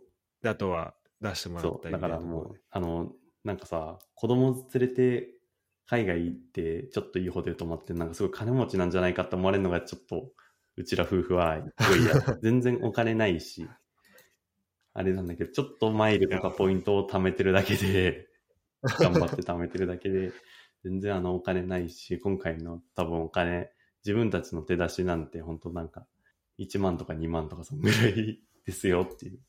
ああ、すへえ、そっか。じゃあまあそこはまあ相互にね、こそのねあエクスキューズを助け合いというか。割とあの、インスタのポストもしたっていう。あそういうことねに誤解。されるのが一番嫌だから。ああそう。なるほど。その、お子さんも一緒にっていうところが、多分やっぱ一番でかいうん変化かなと思うんだそうだけど、そこは特にあの大変なところもなく、楽しん、あの、マーライオンとか、うん。マーライオンはわかんないけど、シシンガポールを楽しんでまあそうだね。くれてる様子はあまあもちろん本人は、この、まあ、あの、シンガポールの記憶なんて多分大人になると忘れるだろうけど、まあ、うん。写真とか記録に残るものはあるし、まあ何より家族うんみんなで行ける、行けたっていう思い出にはなったので、それはそれで、まあ、その、義理の両親とかも含めて良かったのかなとは思ってるし、うん、まあそうだね。違いで言うと、まあやっぱり、その移動とか、まあ、うんその、全部ちゃんと子供目線というか子供ファーストになったので、行動が。うんなんか無茶に、例えば、俺らなんて一人で旅行したらさ、余裕で5キロとか10キロ歩くじゃん。そうだね。こっからここ、まあ3キロ、電車乗んのもったいねえな、歩くか、みたいな。周りの景色もついでに見れる。街並み、街並み見えるそう見れるし、みたいな。全然そんなんじゃん。だけど、まあそういうのはさすがにうんなくなったというか、まあ、タクシーとか乗って、まあ基本シンガポールなんて高温多湿なんで、やっぱ涼しくね、体調不良とかにならないように、みたいな。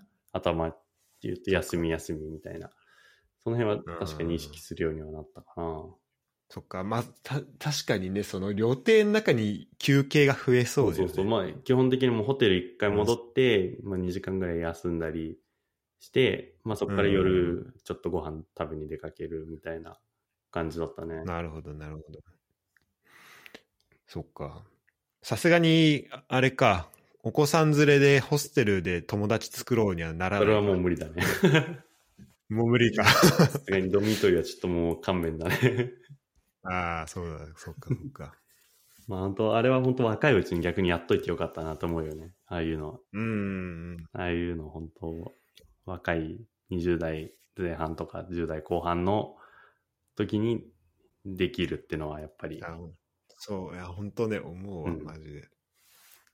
今はまたちょっとまあ、俺は。うん。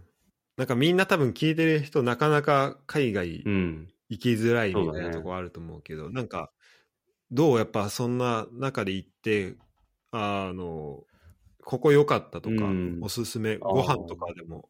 まあでも、なんだろう、まあシンガポール全体で言うといろいろご飯とか美味しいとことかは、そんなにまあ行けてない、割と近場で済ましちゃったっていうのもあるし、まああとホテルの朝食とかが結構豪華だったから、もう昼までそれでお腹いっぱいとかあったから、あんまそういうおすすめポイントとかは正直なかったっちゃなかったかもしれないけど、なんだろうな、海外行きたいとか、そういうモチベで言うと、まあ、しらすはちょっと帰国とか、その入国とかの手続きがまたちょっと違うというか、その、ドイツがしに住んでるからあれだけど、まあ、日本に住んでる人が、うん海外に行くっていうのは割と本当もう行きやすくなってるなっていうのを感じたね。やっぱ水際対策とあか含めて。うん。で、行き、シンガポールの入国なんて、まあ、事前にアライバルカードみたいなのを出すんだけど、ネットで。え。あの、今まで紙に書いてたじゃん、アライバルカード。あの飛行機の中とかはいはいはい。ついたら、飛行機の中あれはもうネットで全部やって、それでワクチンの QR とかも登録しとけば、もう全部できるから、シンガポール着いたら QR、へーあの、パスポートを自動でかざすだけで終わりだったの。あ、そそうなんだ。れでもワクチン証明とかも全部出て、向こうに。あの紐づいてたそう、紐づいてて、え。でもあとまあ、あの、顔写真撮って、親指の指紋撮って終わりっていう。ーうんで、もう本当飛行機着いて、降りてから15分後にもう荷物受け取りも完了して、あの、出口ゲートまで出れたとかいう、本当そんな感じだったから、シンガポール神だなと思って、ねうんマジで。めっちゃスムーズだね。でか、でも一方日本帰ってきた時、俺関空で帰ってきたんだけど、うん。白洲さんも関空であれやったじゃん、あの、手続きみたいな、入国手続き、帰り。入国手続き関空だったね。うなんかもう、すごくなかったスタッフがなんかいちいちさ、QR 確認しますみたいな感じで来てさ、えーっと、どうだったっけな？え、片新どうだった？俺えその、あれあの、ワクチンのやつ？そう、ワクチンのやつと、あとなんかあのー今、新しくなったなんかジャパンビジットなんちゃらみたいな、ウェブビジットみたいな、あ、なんか、そうだわ、そうそう。まあ、そっかそっか。新しくなったんだよね。からなんかまた変わって、とか、なんかややこしくなったあそそれで一元管理できるようになったって書いてあったんだけど、ま、でもなんか最初着いたらまず、なんか5人ぐらいスタッフが最初のとこにいて、登録してますか？っていう確認をして、あで、あったあった。うん、あっったあっ見せて、ままずそこで登録してるかどうかをまず見せて、で、うん QR 見せて、で、登録してたら、その QR を見せる、読み込む人のとこの席に座って、QR 読み込んで、うん。でうん、ワクチンの QR も見せて、あ、あ、そう、でじゃああったあった。次あちらがお願いしす。ますって言って、なんかその、ワクチン証明じゃなくて、そのなんか入国審査こちらですみたいな看板を持ってる人が4人ぐらいいて、あー確でかに。も俺ら着いたの9時とかめっちゃひそう。夜9時とか、はい8夜時とか9時とか、そんな遅い時間にこん100人ぐらいスタッフいて、シンガポール、シンガポールなんて片やさ、QR 読み込む、QR っていうかパスポートかざすだけでできたのに、あちょっとやっぱ日本に、ちょっとまだ、まだまだだなって思ったね、それは。そうだね。そこに人にめちゃくちゃ人使っちゃってるんだ使ってたね。もうボランティアなのか、雇わバイトなのかわかんないけど、うこんな人、まあ結構ね、日本以外の入国の人も結構多かったから、観光客。そっちのゲートは、うん日本国籍の人は、その入国審査は全然時間かかんなかったんだけど、うん。日本以外の人は結構並んでたから、まあそっちが多分まあ、いろいろめんどくさいからそういうのをちゃんとやってるんだろうけど、でも結局そこからその QR とかを手で見せた後にもう一回パスポートを読み込むのは、そこは自動ゲートなの。パスポート読み込むのは。ああ、そうね。でパそうねななんで、うんこれ自動ゲートならもう全部これでできるようにしろよって思ったのに。うん間違いない。で、そこからなんか税関のやつで、税関のやつはまた違う QR コードが必要なんだよね。それとは別に、その入国管理とは別に、で、まあ何も、うんあの、肉とか、そういうお金とか持ってませんよっていうのを、わざわざ証明するんだけど、なんかそれさ、飛行機の中でさ、普通に紙でももらえるじゃん。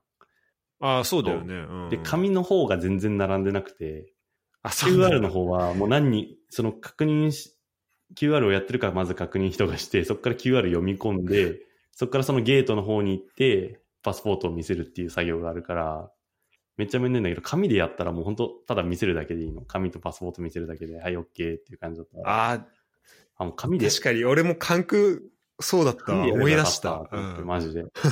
なんでわざわざ前の日に。本末転倒感やばいよ。ま前の日にウェブでわざわざ QR 発行して、そしたら QR の方めちゃくちゃ並んでて、紙の方は、紙だったら並ばないでいけますよって言われて。じゃあ紙で飛行機に紙書いたわって思って。ね、そうだね。いや、いやでもちょっとね大変だったわ。結構そのなんか日本の、なんか先進国とは思えない日本の手続きっぷりに、ちょっと、げっそりしたわ。なるほど。うん。ああ、確かに、しかも、それ帰ってきて、それだとちょっう、もうと帰りもね、帰りの飛行機も、結構ちょっと子供が割と不機嫌ではないけど、全然寝なくて、もう覚醒状態に入ってたから、そう。あそうで昼便でもさ、結構暗くなるのね。なんか、全然忘れてたわ。ああ。昼発便で夜着だから、全然明るいままで、ちょっとまあ暗くなってもうん1時間ぐらいかなと思ったけど、もう全然3時間ぐらい、半分ぐらい真っ暗な状態でご飯食べた後に。あそう、あそうなんだ。そう、だから、全然その真っ暗な状態でもうその時間はさ、うちの息子なんてもう、いつも家で起きて暴れてっていうか、もう遊んでる時間だから、その時間が、ねうん寝れないから、なかなかね、もう落ち着かなくて、結構トイレの前とかで抱っこして遊んだりして、うんっていうのをやってたから、結構もう疲れてて、それで着いたら関空でそのなんか手続きのめんどくささで、げっそりして、っていうのはあったね。めっちゃ歩かされるもんね。そうそうそう。無駄にね。まあ、その一方でやっぱシンガポールとかね、やっぱ入国とか手続きはもう神だったね。うん。何にも俺、あれ、人に見せない。そっか。やっぱだからそう東南アジアのそういう国の方が結構、なんか、てかシンガポールとかやっぱ結構進んでるんだろうな進んでると思う、シンガポールは。うん。でも俺やっぱこのドイツから来たりとかうん。するとさ、まずその自動のゲートうがん、あんまそもそもなかったりとかさ、ああ、そうね。あと、あと、あってもなんか結局動かなくて、あの、人の方行けとか言われたり するみたいな結構あるから。え、、それ、フランクフルトとかでもそうなの？フランクフルトもそうだったかな。でフランクフルトはね、そもそもし出国するときにあの人が全然カウンターに来なくて、あの、出、あの、便は、出発する1時間前まで、1時間前までなんか誰もチェックインできないっていう、そういう状況が、うん、あったりしたから、でも確かにヨーロッパの方ことが結構イミグレはめんどくさいイメージとか、めちゃくちゃ並ぶっていうイメージあるよね。ヒースローとかなんかもう世界一並ぶっていうヒースは特に大変だろう。うん。まあ、しらす特はに厳しかったりするとね。あの LCC 使うからヒースローはあんま使わないと思うけど、ロンドンでは。ヒースはあの全く、ロンドンもう5回ぐらい行ってるけど、1回も縁ないですサンね。セット。スタンステッド。うん。そう、ヒースローとかもめちゃくちゃ並んだりするから、昔それはもう本当コロナ前からそうだったから、まあ、そもそもい入る人が多いとかもあるんだろうけど、ね、シンガポールとかは本当多分そういうのを全部、もう、なるべくシンプルにっていう。逆にだからそれが良くなかったね。うん最初にコロナ禍初の入国審査、シンガポールで、うわら、めっちゃ楽みたいな感じで終わって、うん。普通、日本とかのやつは全然普通なのかもしれないけど、確かに。まあ、でも、まあ、改善できるとこはあるっていうところそうですよね。まだ本当コロナの前とほぼ同じだったね、シンガポールに関しては。うんそういった意味では結構おすすめですね。まあ、あの、羽田成田からも直行便もあるし、シンガポール航空、良かったですよ、すごい。ということで、まあ、これからね、またちょっとずつ増えていくと思うんで。そうそう。海外旅行もみんな行けるようにななってきて。まあでも、うん昔ってか、本当今年の初めとかだだったらさ、隔離とかもあったしさ、いや、そうそれに比べたら、まあやっぱりね、しらすがもう、だその時期を一回乗り越えてるわけだもんね。一回。うん、そうだからやっぱそこと、しかも、その時も関空だったから、あ、そうなんだ。そそれと比較して、あ、ここにもっと人、なんか、そうだね。前ここで止められてたけど、ここに人誰もいないわっていう感動が結構勝って、そうだね。その後の手続きとかあんま気になるんだそれはそうだね、絶対。隔離されてとかね。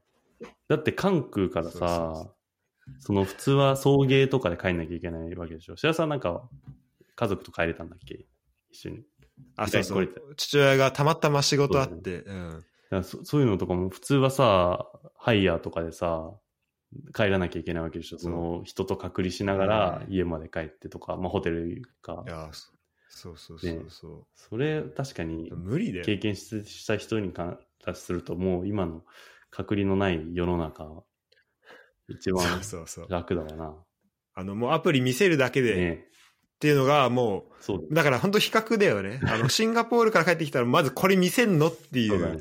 とこあるけど、もう俺からしたら、もう見せるだけで入れんなら、もう全然いいじゃんっていう。そうそう。日本めっちゃいいなってなったもんだから。全員検査してとか、そうだよね、昔は。うん。そう、あの、それこそ唾液検査もあったからね、ねえ空港でね。だって、うん。2週間から10日に隔離が減ったって言って、俺の友達とか喜んでたもんね。ああ、おそう、俺も喜んだ、ねそれで。ええみたいな。4日も自由に動けるみたいうん。な。吉野家食いに行けるじゃんみたいな。そう。もうそういう、ね、そういう世界観だったよね、ねその時とかね。それから比べると確かに今はもうワクチン打ってる人は何もなし。ね、それは多分ありがたいわな、確かに。まあ、あれだな、ちょっと片新とまたヨーロッパで会いたいな。そうだね、ヨーロッパもだから行き、ね、まあ行き、行き、行く予定はなんなんとなくできそうなんで、って言っても、うん。デンマークとかになる可能性があるから、あ、もう全然行き今のとます。ころね、ちょっと、デンマークにコペンハーゲン？コペンハーゲン。7月だったかな。あいいねうん今もね、研究室の先生たちはね、バルセロナに行ってるから、あ、そうなんだまあ。俺はついていかなかったけど、オランダとバルセロナに行ってて、へえコペンハーゲン、あ、でコペンハーゲンって結構ドイツから近いね。いや、めっちゃハン近いよ。ブルグとかからするともう右上すぐだもんね。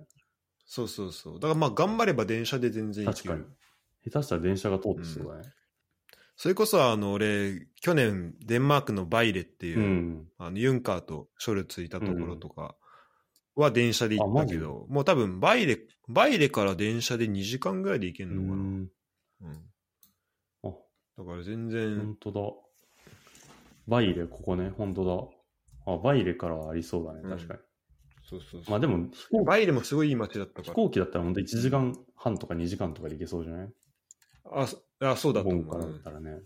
確かに LCC も通ってそうだし、うん。うん。コペンハーゲン集合で。コペンハーゲン集合だね。あ、楽しみ。まあちょっと行けるようになったらちゃんと連絡するわ。あいいっす。いいや、これ結構ね、みんな、ちょっとずつ、こう、海外にうん。来れる人が増えてきて、あ、この日行こうかな、みたういな、ん。あの、行ってくれてる人が増えてるいやいいねそれはすごい嬉しいです。そうだね。普通に旅行でももう、ヨーロッパだったら全然ね、行けるし。うん。いや、まあそうだね。家族、家族で行くのはちょっとなかなかまだハードルが高いかな、ヨーロッパ。っていうのはね、まあ乗り換えがあるからね。そうだよね今回も直行便があるところを選んだけど、うんや。っぱ乗り換えで、ね、例えば、カタール乗り換えなんてさ、あんなん若者しかできないじゃん。いや、そうだね。カタールでまで9時間乗って、そっからなんか14時間トランジットあって、そっからもうもう7時間かけてヨーロッパ行くとかさ、うん。無理無理。ししんどいしんどい。ようやってたわって感じで、本当に。スカイスキャナーで最安で調べるとそれが出てくるから、それにしてたみたいな感じだもんね。そうだね。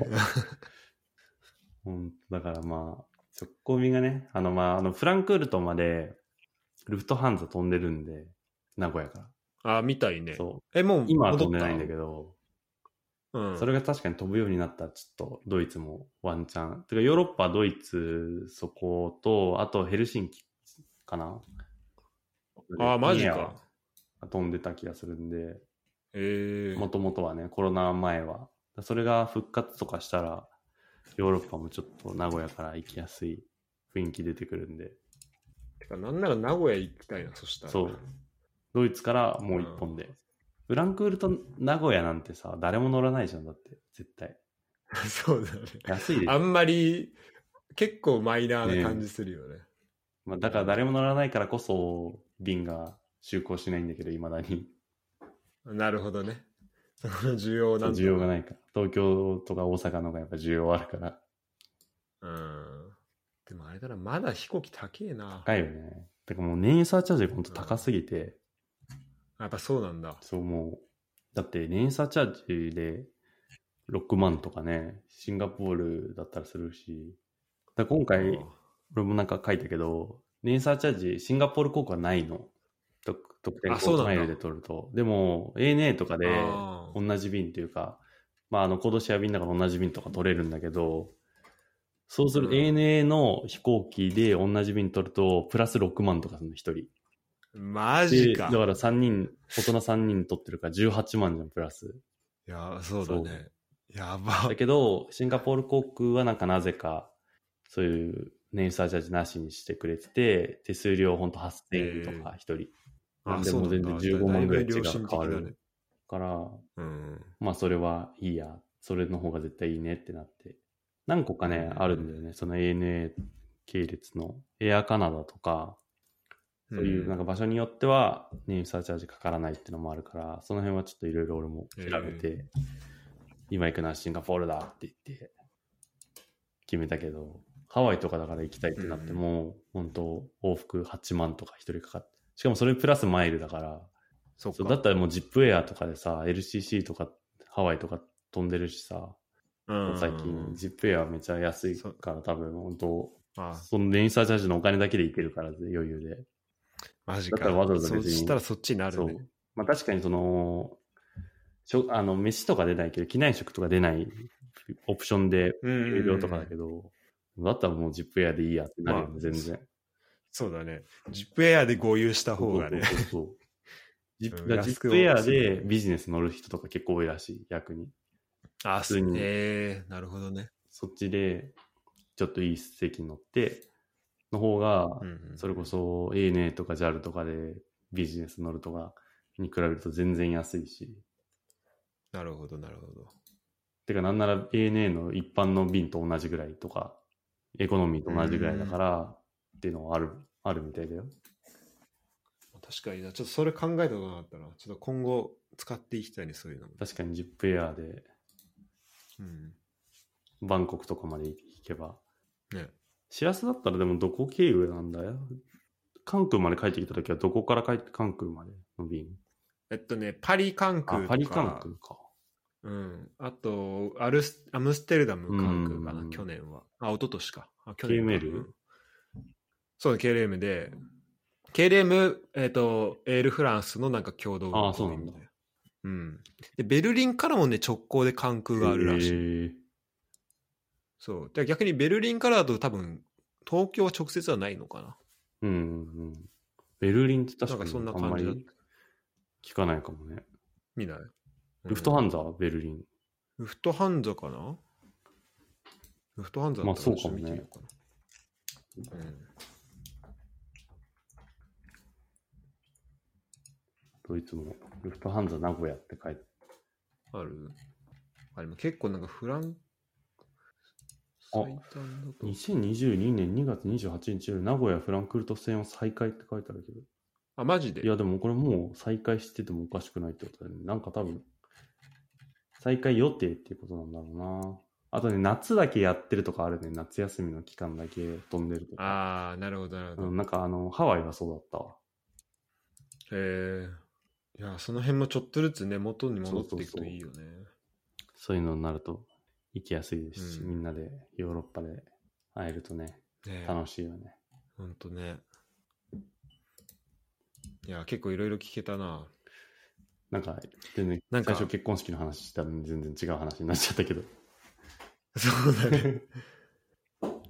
なんか、聞き足りないこと多分あるんだろうな。ちょっと、うん。あの、やっぱ、ぎぎゅっとしてたんで、多分俺から以外のこの、うん。どう、あの、聞きたいこととかも多分みんなあると思うんで。ああ、なるほどね。だから、なちょっとまた聞きたいね、まあ形から、そうだね。その、まあ、結婚式の話で言うと、みんなその後やっぱ回また1時間ぐらいしか会えなかったから、ね。うんちょっとしかまあ話してなかったし、お前泣いてただろう、泣いてねえわのくだりしかやってないで終わったもんね。そうだね。結構そこに終始した感はあったよね。まあでも、この前の、あの、回も、近藤がなんか、最初自分が泣いてないことにしようとしてたのも面白かったけど。俺以外のやつが泣いてたみたいで俺ちょっと最初、あの、それスルーしちゃって、あの、ちょっとそれで泳泳がしてしまったんで。な。でもやっぱ突っ込んで欲しかったのが何回か言ってて。そうそうそうそうそう。あの、うまいタイミングでそのツッコミを入れられなかったっていうね、あの、あったんだけど。まあ、そうだね。でももしだから、しらすとか近藤が結婚式をするってなって、確かに同じ気持ちにななる、なるんだろうなと思ったよね。その、ああ、どうなんだろうね。ねなってくれたら。まあもちろんや雰囲気この形によるけど、会のうん楽しい感じだったらそうはならないと思うかもしれないし。でもなんか、それもそれでやっぱ楽しみだよね。ちょっとじゃあ、マジで楽しみにしててよ。まあちょっどうする楽しみにはしてるのよ。こっちは。もう、気あだでもあと日差しも何もないから。全然いいよ。別にあの、いつになってもいいので、40になっても。うん、あそうね。今、ね、まあ、晩婚の時代なんで。そうですね。あの、気気軽に、あの、気長に待っててくれれば。でいつしても、あの、遅いから感動しないとかはないと思うから。なんなら遅い方が感動する逆にね、そうそうそうそう。もうあの、あら、あの、アラフォー号泣テーブルを作ろうと思う、ね。みんなもう、小学生ぐらいの子供とかは連れてみんな。子供連れながら、お父さんなんで泣いてんの ?40 になったら俺もう、子供中学生だからね。やば すごいな。そうだよ。27でパパになったんで。そっか、すごいな。って考えると確かにね。私のお子さんとも出会えたのはよかった、そうだね、みんな、まだ直接は会えてなかったから。うん。それは本当あ、だってまあよ、うちの嫁さんだってだってまだね、誰も会えてないかったもんね。白洲たちが前、あそう。白洲とユダが名古屋来た時はね、うん、ちょうど仕事があったから会えなかったもんね。そうだね。そっか、そうそうそうそうそうあの時ね、合わせられるかなと思ってたけど、タイミング悪かったんで。うん。そういう意味だと、まあそういう人たちとも会えたし、うんうん、よかったね、すごい。うちの、まあ家族も、うん、だって、うちの姉ちゃんと父親と写真みんなで撮ってたもんね。あ、そうそうそう。あ、あの写真どこにあるんだろう？なんかなんか撮ってたよね。うん、撮った撮った。家族とそんなピースして写真撮ると思ったけど。なんか最後さ、みんなあの、ひあなんつうの、引き出物というか、片新たちと最後会って、いろいろもらうって並んでる時に、あの、スタッフの人から、あの、列、あの、キープし、あの、途絶えないようにしてくださいねって言われてる中、俺ら、あの、片新の父ちゃんと、あと、お姉ちゃん見て、あ、ちょっと一緒に写真撮ってもらおうっつって、そっから行ったから、ね、わわざわざ一回廊下まで出出かけたの。あの、む、嫁さん側の親族の方が先に出てきたからね。本当最最後までね、ちょっとそういうそういうあれでしたけど。面白かったうん。いや、本当よかったわ。いや、本当そうねやっぱりお金かけて、お金かけてってのも変だけど、こう、まあ、みんなのために開いた会がありますよ、うん、そう言ってくださると。いやー、本当に。やっぱ、尾形もね、うん、あの、頑張ろうって話はしたんで、これから。結婚に向けて。この、だってさ、年齢で、まあ、俺らの年ぐらいの年齢になると、大体さ、まあ、結婚、まあ、ある程度してきてさ、半分ぐらいはまあ、なんかしてきたぐらいじゃ、ん、半分もいかないけど、まあ、第一波ぐらい終わったぐらいじゃん、結婚の波が。うん、うん、ってなるってさ、うんうん男のテーブル6人いて1人しか結婚してないのなかなか珍しい。そうだよね。いや、確かにそれは。あんまないよね、最近の。このぐらいの年齢な、28ぐらいになって。あのテーブルってユダだけだ、ね、え、他のテーブルはどうなの？あ、でももう一つのテーブルは大学の後輩とかだから、まあ同期もいたけど、そこはまあ誰もしてないけど、みんなまあ博士の子とかだから、うんうんうんうん、でも向こう、嫁さんが、まあ嫁さんは俺の3つ上だからっていうのもあるけど、うん、はテーブルはもうほほぼしてるんじゃないかな。本当多分向こうでは12人ぐらい呼んで、してないの3人とか、2, 2人 ?2、3人。うん。そっか。じゃあ俺らの逆だ。そう。だから、そうか。ね、みんなまあ、でも、いいじゃん。まだその分だけ結婚式に行けるっていうね。そうだね。いや、もう。楽しみだよ。あ楽し、そう。まあ、そのために結婚してないところあるから、まだ。楽しみや。取っとく。楽しみをそう、取っとくために。まあでも本当、なんか、みんなとはね、やっぱ会えるのはとても良かったな。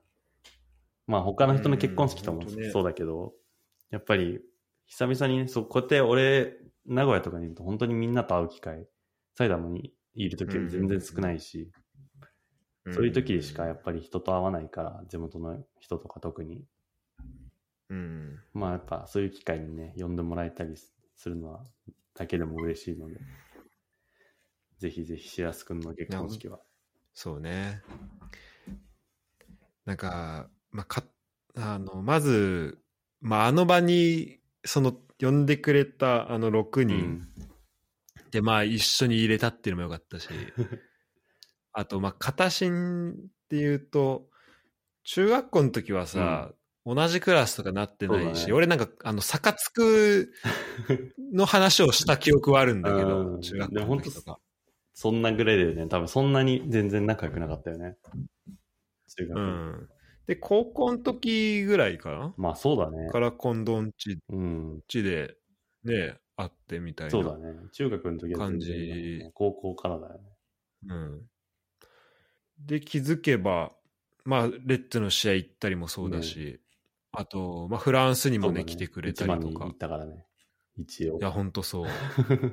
で、大学もね、一緒だったりまあそうだねみたいなとこシラスろでさも俺の入学式も来てくれたもんね。あ、そう。で、その写真もね、私使ってくれてたよね。いやそうっていうのがある中でやっぱなんかこうまたこの結婚式っていうところもなんかやっぱこう一緒に入れたっていうのはすごいそれは本当。なんかこのなんだろうな中学校からまあその関係性がある中で、ねやっぱここまでずっと一緒っていうのはなんかそうだね。本当に。だからいろいろこうね、できてるっていうのはいいなって思うし、なんかこれをなんかの、うん。あの、いや、本当良かったなといや、思いますね、シンプルに。来てくれてありがとう。シラスがね、まあ、うん、い来れるタイミングだったってのも本当に良かったわ。たまたまだけど。や、本当良かったわ、マジで行けて。前はね、前の一回延期したタイミングだったら、多分そのタイミングがいけないみたいな話だったもんね。ああ、そそううそうそう。だから、シラスは一応名簿から外してたんだけど、その時は。なので、うんその、席札を忘れてたんだけど、うん。そう、来れるようになってよかった、本当いやーもうあれですか、生活は結構、あの、どうですか、その結婚式うん。前ってだいぶ特殊な生活になるそうだね。と思うんだよてかも、そうの準備も含めて。俺に関しては本当めちゃくちゃダイエット頑張ったから。ああ、そう、あダイエットしたらしいねあまりにもデブすぎて、元が。てかまあ、そうだよね。全然マジでシュッとしてるもんね、う今ね。10キロ痩せたんで、頑張って。すごいな。3ヶ月、4ヶ月で。リングフィット全クリして。あ、マジで？あ結構リングフィットで追い込んで逆。に言うとリン、運動はリングフィットぐらいしかしてなくて。あ、そうなんだ。もう本当食を抑えた。ええだから食抑えるだけで痩せれんだなって思った。結局。まあ、筋トレとかして代謝上げるとかも大事だけどうし、走ったりとかして有酸素するのも多分大事だろうけど、もう本当にある程度ちょっと運動しする習慣つけて、飯を1500カロリー以内にするっていう、ただそれだけだった。やった。食食事マジ大事だよね。結局だってね、あんなに運動頑張ったのに200キロカロリーしか消費してないっていうのを考えると、このおにぎりを我慢すればいいだけではっていう。確かに。いや、ほんとそうだよ。ってなっうん。で、本当食をほんとちゃんとカロリー制限して、やるだけで痩せたんで、よかったけど、でも結局今もうシンガポールとかで毎日ビュッフェ食ったりとか、なんか夜酒飲んだりとかしてたら、結局もうその結婚式から3キロ戻っちゃったんで、今。あそうなんだちょっとさすがに、やばいねって言って今、またちょっとダイエットというか、あの、ある程度の食制限はしようと思ってる。それアスケンとか使ってアスケン使ってたね。ああ。やっぱいいんだ。そう。フィットビットにもね、あるよ。それな、アプリ。カロリー。ああ、そうなんだ。うん計算できる。ああ、へえ。フィットビットのアプリでも、カロアスケンみたいにカロリー計算できる。でも一回そのなんか成功体験的なのをこう持っとくのはいいかもね。そのけあの、そういう。なんか、ね、そう、塩抜食事制限みたいなきみたいな、その塩分取らないとか、うん、直前。そういうのとかもやったりして、ガッと落ちたりするのが分かったから、なんかまあ、次落としたい時はそれやろうとか、まあもえーうしばらくないけどね、その結婚式っていうやっぱり マイルストーンというかね、やっぱ締め切りドリブンなんで、基本的にそういうデッドラインがない。これ以上の締め切りドリブンはなうん なかなかないよね。デッドラインがないとちょっとやっぱ走り出せないんで、うん。基本ねやっぱだから、ちょうど良かったね、そのタイミング的には。うんうんうん太りすぎてて、痩せなきゃいけないっていうタイミングがあって。って言っても、痩せたは痩せたけど、大学入学とかから考えたらそれより10キロぐらい重いわけで、ああ、そそっだから、か。つまり大学入学の時からその6年とか20キロぐらい増えてんだけど、それもちょっとやばい。まあ、部活でね、やっぱやってた時は痩せてたわ。まあそう、いや、そりゃそうなるよそうだ。けど。でも、どでもどれぐらいをキープしたいみたいなのはあるの？今ぐらいいや、もうちょっと結婚式前ぐらい。キープかな。今70、結婚式の時77まで落としたんだけど、うん。75とか4とかで、キープできたら、なんかそんなに多分ストレスにもならないんじゃないかなって。60代とか目指すと、うんまたもう一段階めちゃくちゃ努力しないと無理だから、そうね、ちょっと結構大変そうだね。60代はちょっとまあい高望みだなっとまずは。70中盤ぐらいをキープできるっていうのが、まあ多分ベスト。その普通にラーメンとかも食食えるし、食いながら。そうそうそううんできるかな。マックとかも食いながら、ちょっと夜だけ制限してとかでできるんじゃないかなと思って、今目指してる。けど、うんもう3キロぐらいボって思って、今80近くなっちゃってるんで、79とかになってるまた戻さないと。ちょっと待って、4キロ、5キロ。そうそうそう。いやー、でもね、日本住んでてダイエットしてる人、マジすごいなっていやほんとそれ思うわなこの帰って。俺もだってうん3ヶ月ぐらいだけど、やっぱりイギリスいた時は自然と体重減ってたもんね。減るよね。まず飯がもう、だってね、まずいし、高いし、作るのもまずいしっていうね。うん。これ食うならってなっちゃう。これ食うなら、まあ、く、なんか、だって食ったところで満足感ないし、うんうんうん。なんか、じゃあい、そんなにいらないなってなったり、量もそんないらないコンビニとかもないしね、そんな、そう。まずい巻き寿司みたいなの食わなんか作ってね、おにぎりみたいな。そうそう。なんかさ、あの、日本だと結構さ、吐くまで食うじゃないけどさ、は、あの、飯食いすぎて吐きそうになるって、俺結構あの、飯合宿とかじゃなくて、うん。なん特に高校ぐらいまでのうん。なんか胃袋ちっちゃい時とかはうん。よくなってたんだけど、で、それに近いのになんかこあの日本帰った時、なんか一回なって、うん。でやっぱそれはなんか、お腹いっぱいなんだけど、うまいから食えちゃうっていう、なんか、そういう現象がね、起きるわけね、あ、もう満腹を。そうそうそう。あ、これ全然なかったなと思って、なんか食いすぎて苦しい。なんか酒飲んでないのに 食いすぎて苦しいみたいなの全然なかったなと思って、今まで。確かに普通にもう大盛りとか食うと苦しいってなるもんな。日本のいや、そう、飯とかもう大盛りとかね、うまいし。そう。やっぱり俺らやっぱ部活でさ、吐くまで食うってのをさ、植え付けられてるのはやっぱ良くないよね。よくないもちろん 運動してる頃はそれは素晴らしいんだけどさ、スタミナもつくし。うんで。もあの、いっぱい食うやつが偉いっていうのを、そのなんか潜在意識というか、その感覚だけ残って、大人になって、うん大盛り無料を見つけたら絶対大盛りにしちゃうし パスタとか。いっぱい食うやつが偉いマジでいらない、そう、マジいらない分食ってたりするからね。なくて全然満足できる量。だから、ただいっぱい食う運動しないやつが出来上がっちゃうんだよね。大学生になると。で、どんどんやっぱ太るう。うん、それはね、ぜそのフェーズは多分みんなあると思う。それだから、うんちょっといっぱい食うのをもうやめようっていうね。うん体重を、それはね、まあ、カロリー制限して、あとは、あの、朝10時から夜6時までしか飯を食わないっていう。それ、ああ、8時間しか。それも、うん。それ大事だね。ちゃんと胃を休ませる時間を作るって。わかるわ。なんか日本だとコンビニとかでなんか変に買っちゃったりするからな。なんかコンビニもうまいし、安いし。安いしね。ね危ないよ。今だって白洲さんってユーロでお給料もらってんだったらもう、日本帰ったらめっちゃいいじゃん。パラダイス。ねえ。なんか70セントで、なんか、こんなんお菓子これ買えるみたいな。このご時世、一番いいよそな。外貨で給料もらってる人が日本来たら、それはもう、ねえ、爆買いするよ。ねうん爆買いする。だって本も俺5万円分ぐらい買った。あの、紙の本で全部送ったけど確かに。紙の本とかはね、そっちで買えないもんね。そうそうそう。ちょっと、あと1年しかないのに、そんなに物増やして大丈夫かっていう、ちょ近藤と同じことしてんだけど、そういう意味では。まあまあまあ、でも。幸せはでも、そっか、まあ1年で終わったら、この前もちょっと話してたけど、一旦日本に帰ってくる可能性もあるっていう。ちょっとね、迷ってるね。まあ全然ね、まあ、た、まあ、人生長いんで。まあ、9割ぐらい海外に残るつもりではいるけど、あ、そうなんだ。それが前まではまあ本当う100%ん。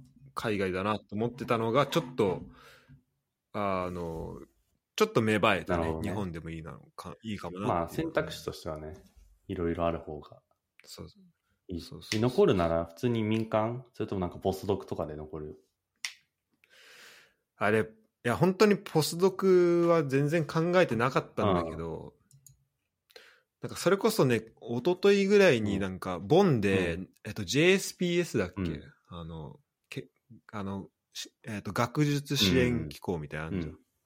あれのなんか、ボンの支部のやつがあって、へー。研究者の集まりみたいなのがあって、なんか、ドイツとかオーストリアとかに住んでる人が、あの、の研究者が集まってみたいな、なんか呼んでもらったから。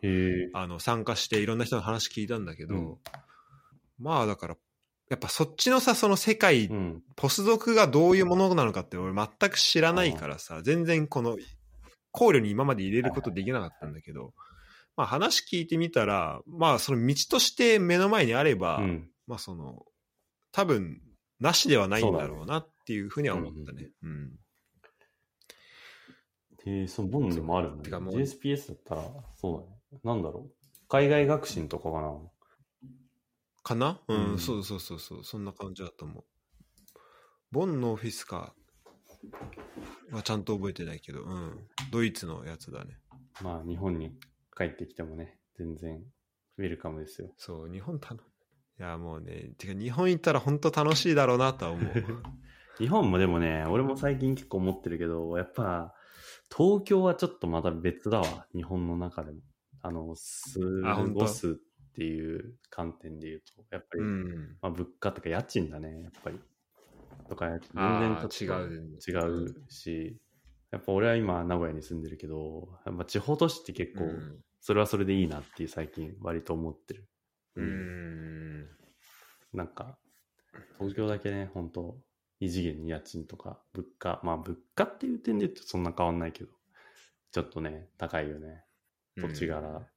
まあす相当特殊だよね。その、まあ土地。まあ全部のね、もそうだしまあ民間企業とかも含めて、ほぼね、うん金融機関とかも東京に集結してるからってのがあるけど、うんうんうん。あんまり分散されてないからね。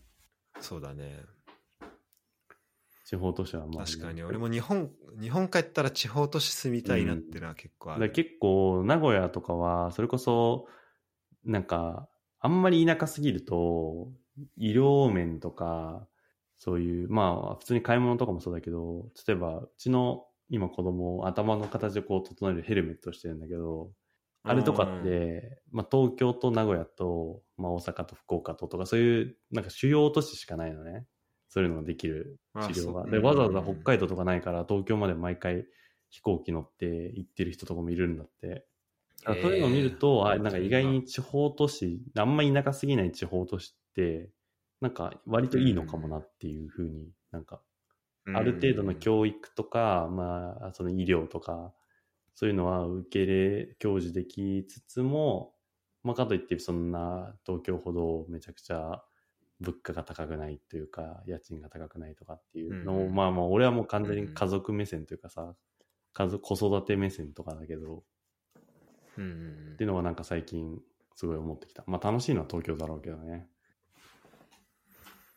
なるほどね。まあそこもね、まあ人がね、周りどういう人いるかっていうのもあるようんうんね。そうだね。本当それはそう。うん。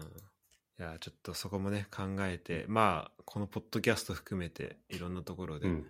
シェアしたいし、ちょっと片心にもね、相談さ、ちょこちょこしたいなと思うな、その辺は。ぜひ、まあ俺もなん全然不透明な人生なんで、今後の。そうね。片心がね、今後どうしていくかっていうのも多分めっちゃ気になるし。まあちょっとね、いろいろ考えるフェーズには入ってきたかなという感じなんで。とりあえず今、いろいろ落ち着くものは。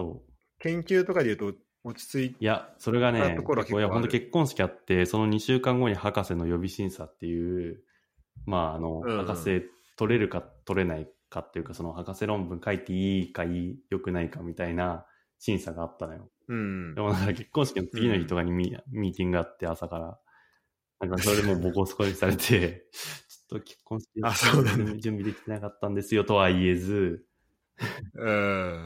でそこからもう2週間普通にもうなんか2時間睡眠とかで頑張って、でまあなんとかまあ多分すごいね。審査通ったので、白白論書いていいですよっていうフェーズになったので、その次の日、その2日後からシンガポール行って、とりあえず。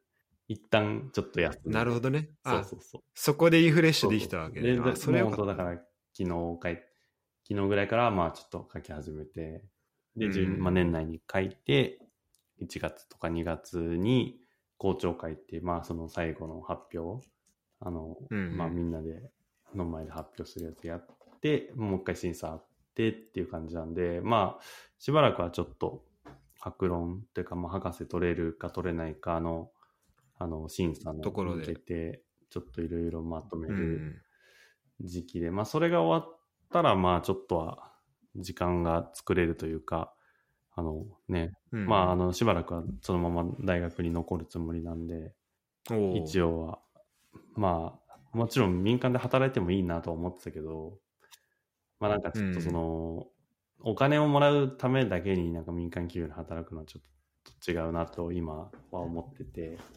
まあちょこの言い方も変だけど、まあなんかその、もうちょっと自分のやりたいことがね、明らかになってっていうか、あの透明、不透明なところから、まあちゃんとね、割とクリアになってきたところで、その、まあ就職するのかとか、大学に残るのかとかを決めたいなと思ってたので、まあもうちょっと大学に残って研究しつつ、ちょっと自分の人生を決めるフェーズに決めていく。入りましょうかなっていう感じですね。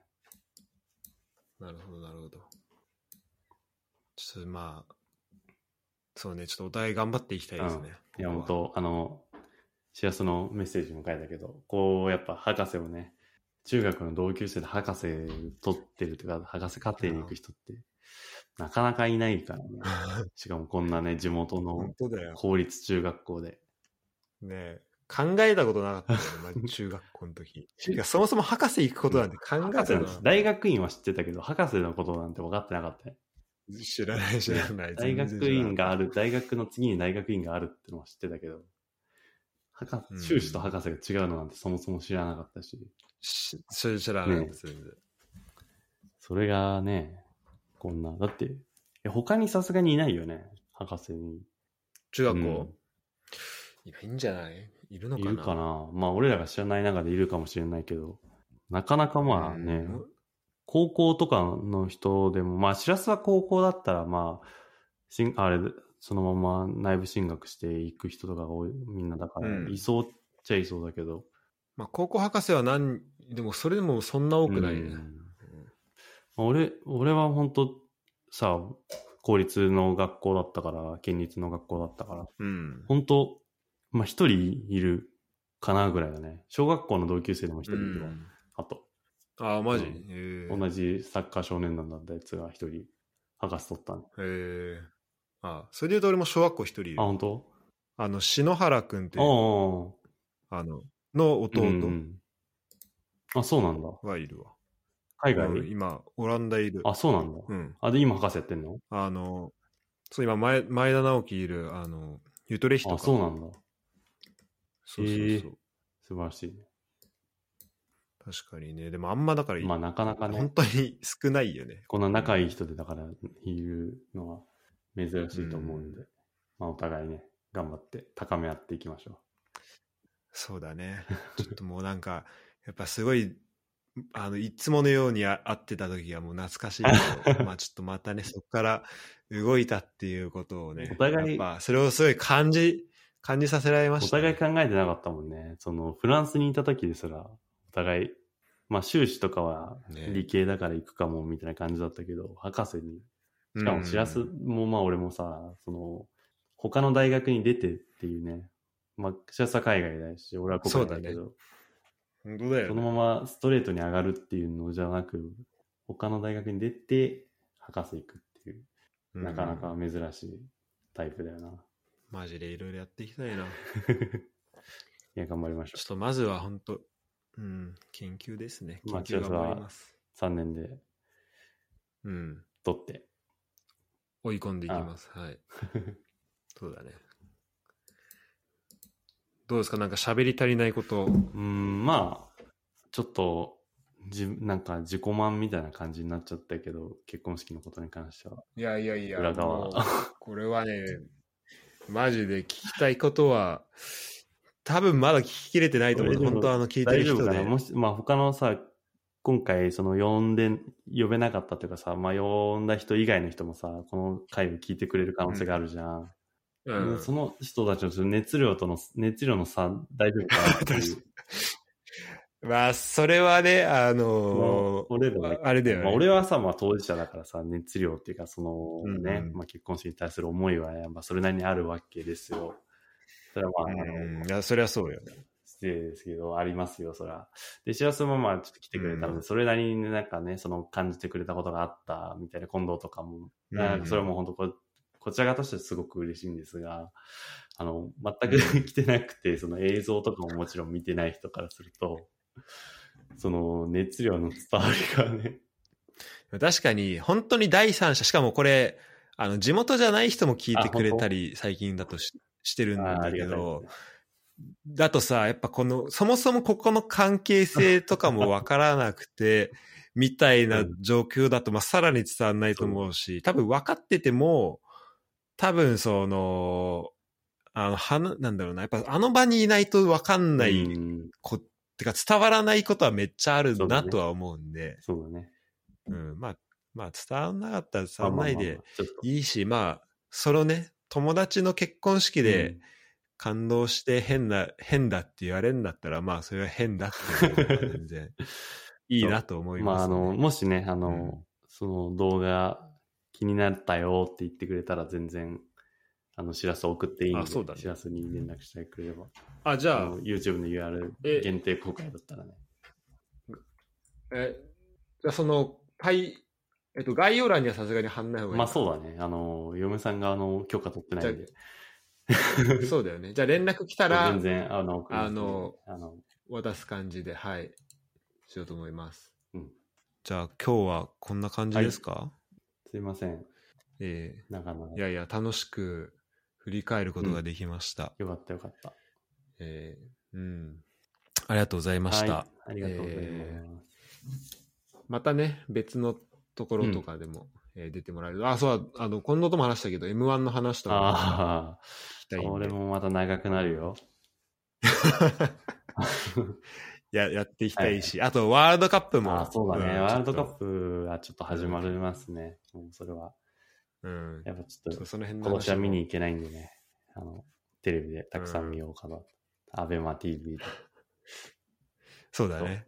その辺の、まあ、感想なのか、うんプレビューなのか、ちょっとね、いろいろ聞きたいなと思う。いいねカカシの話も。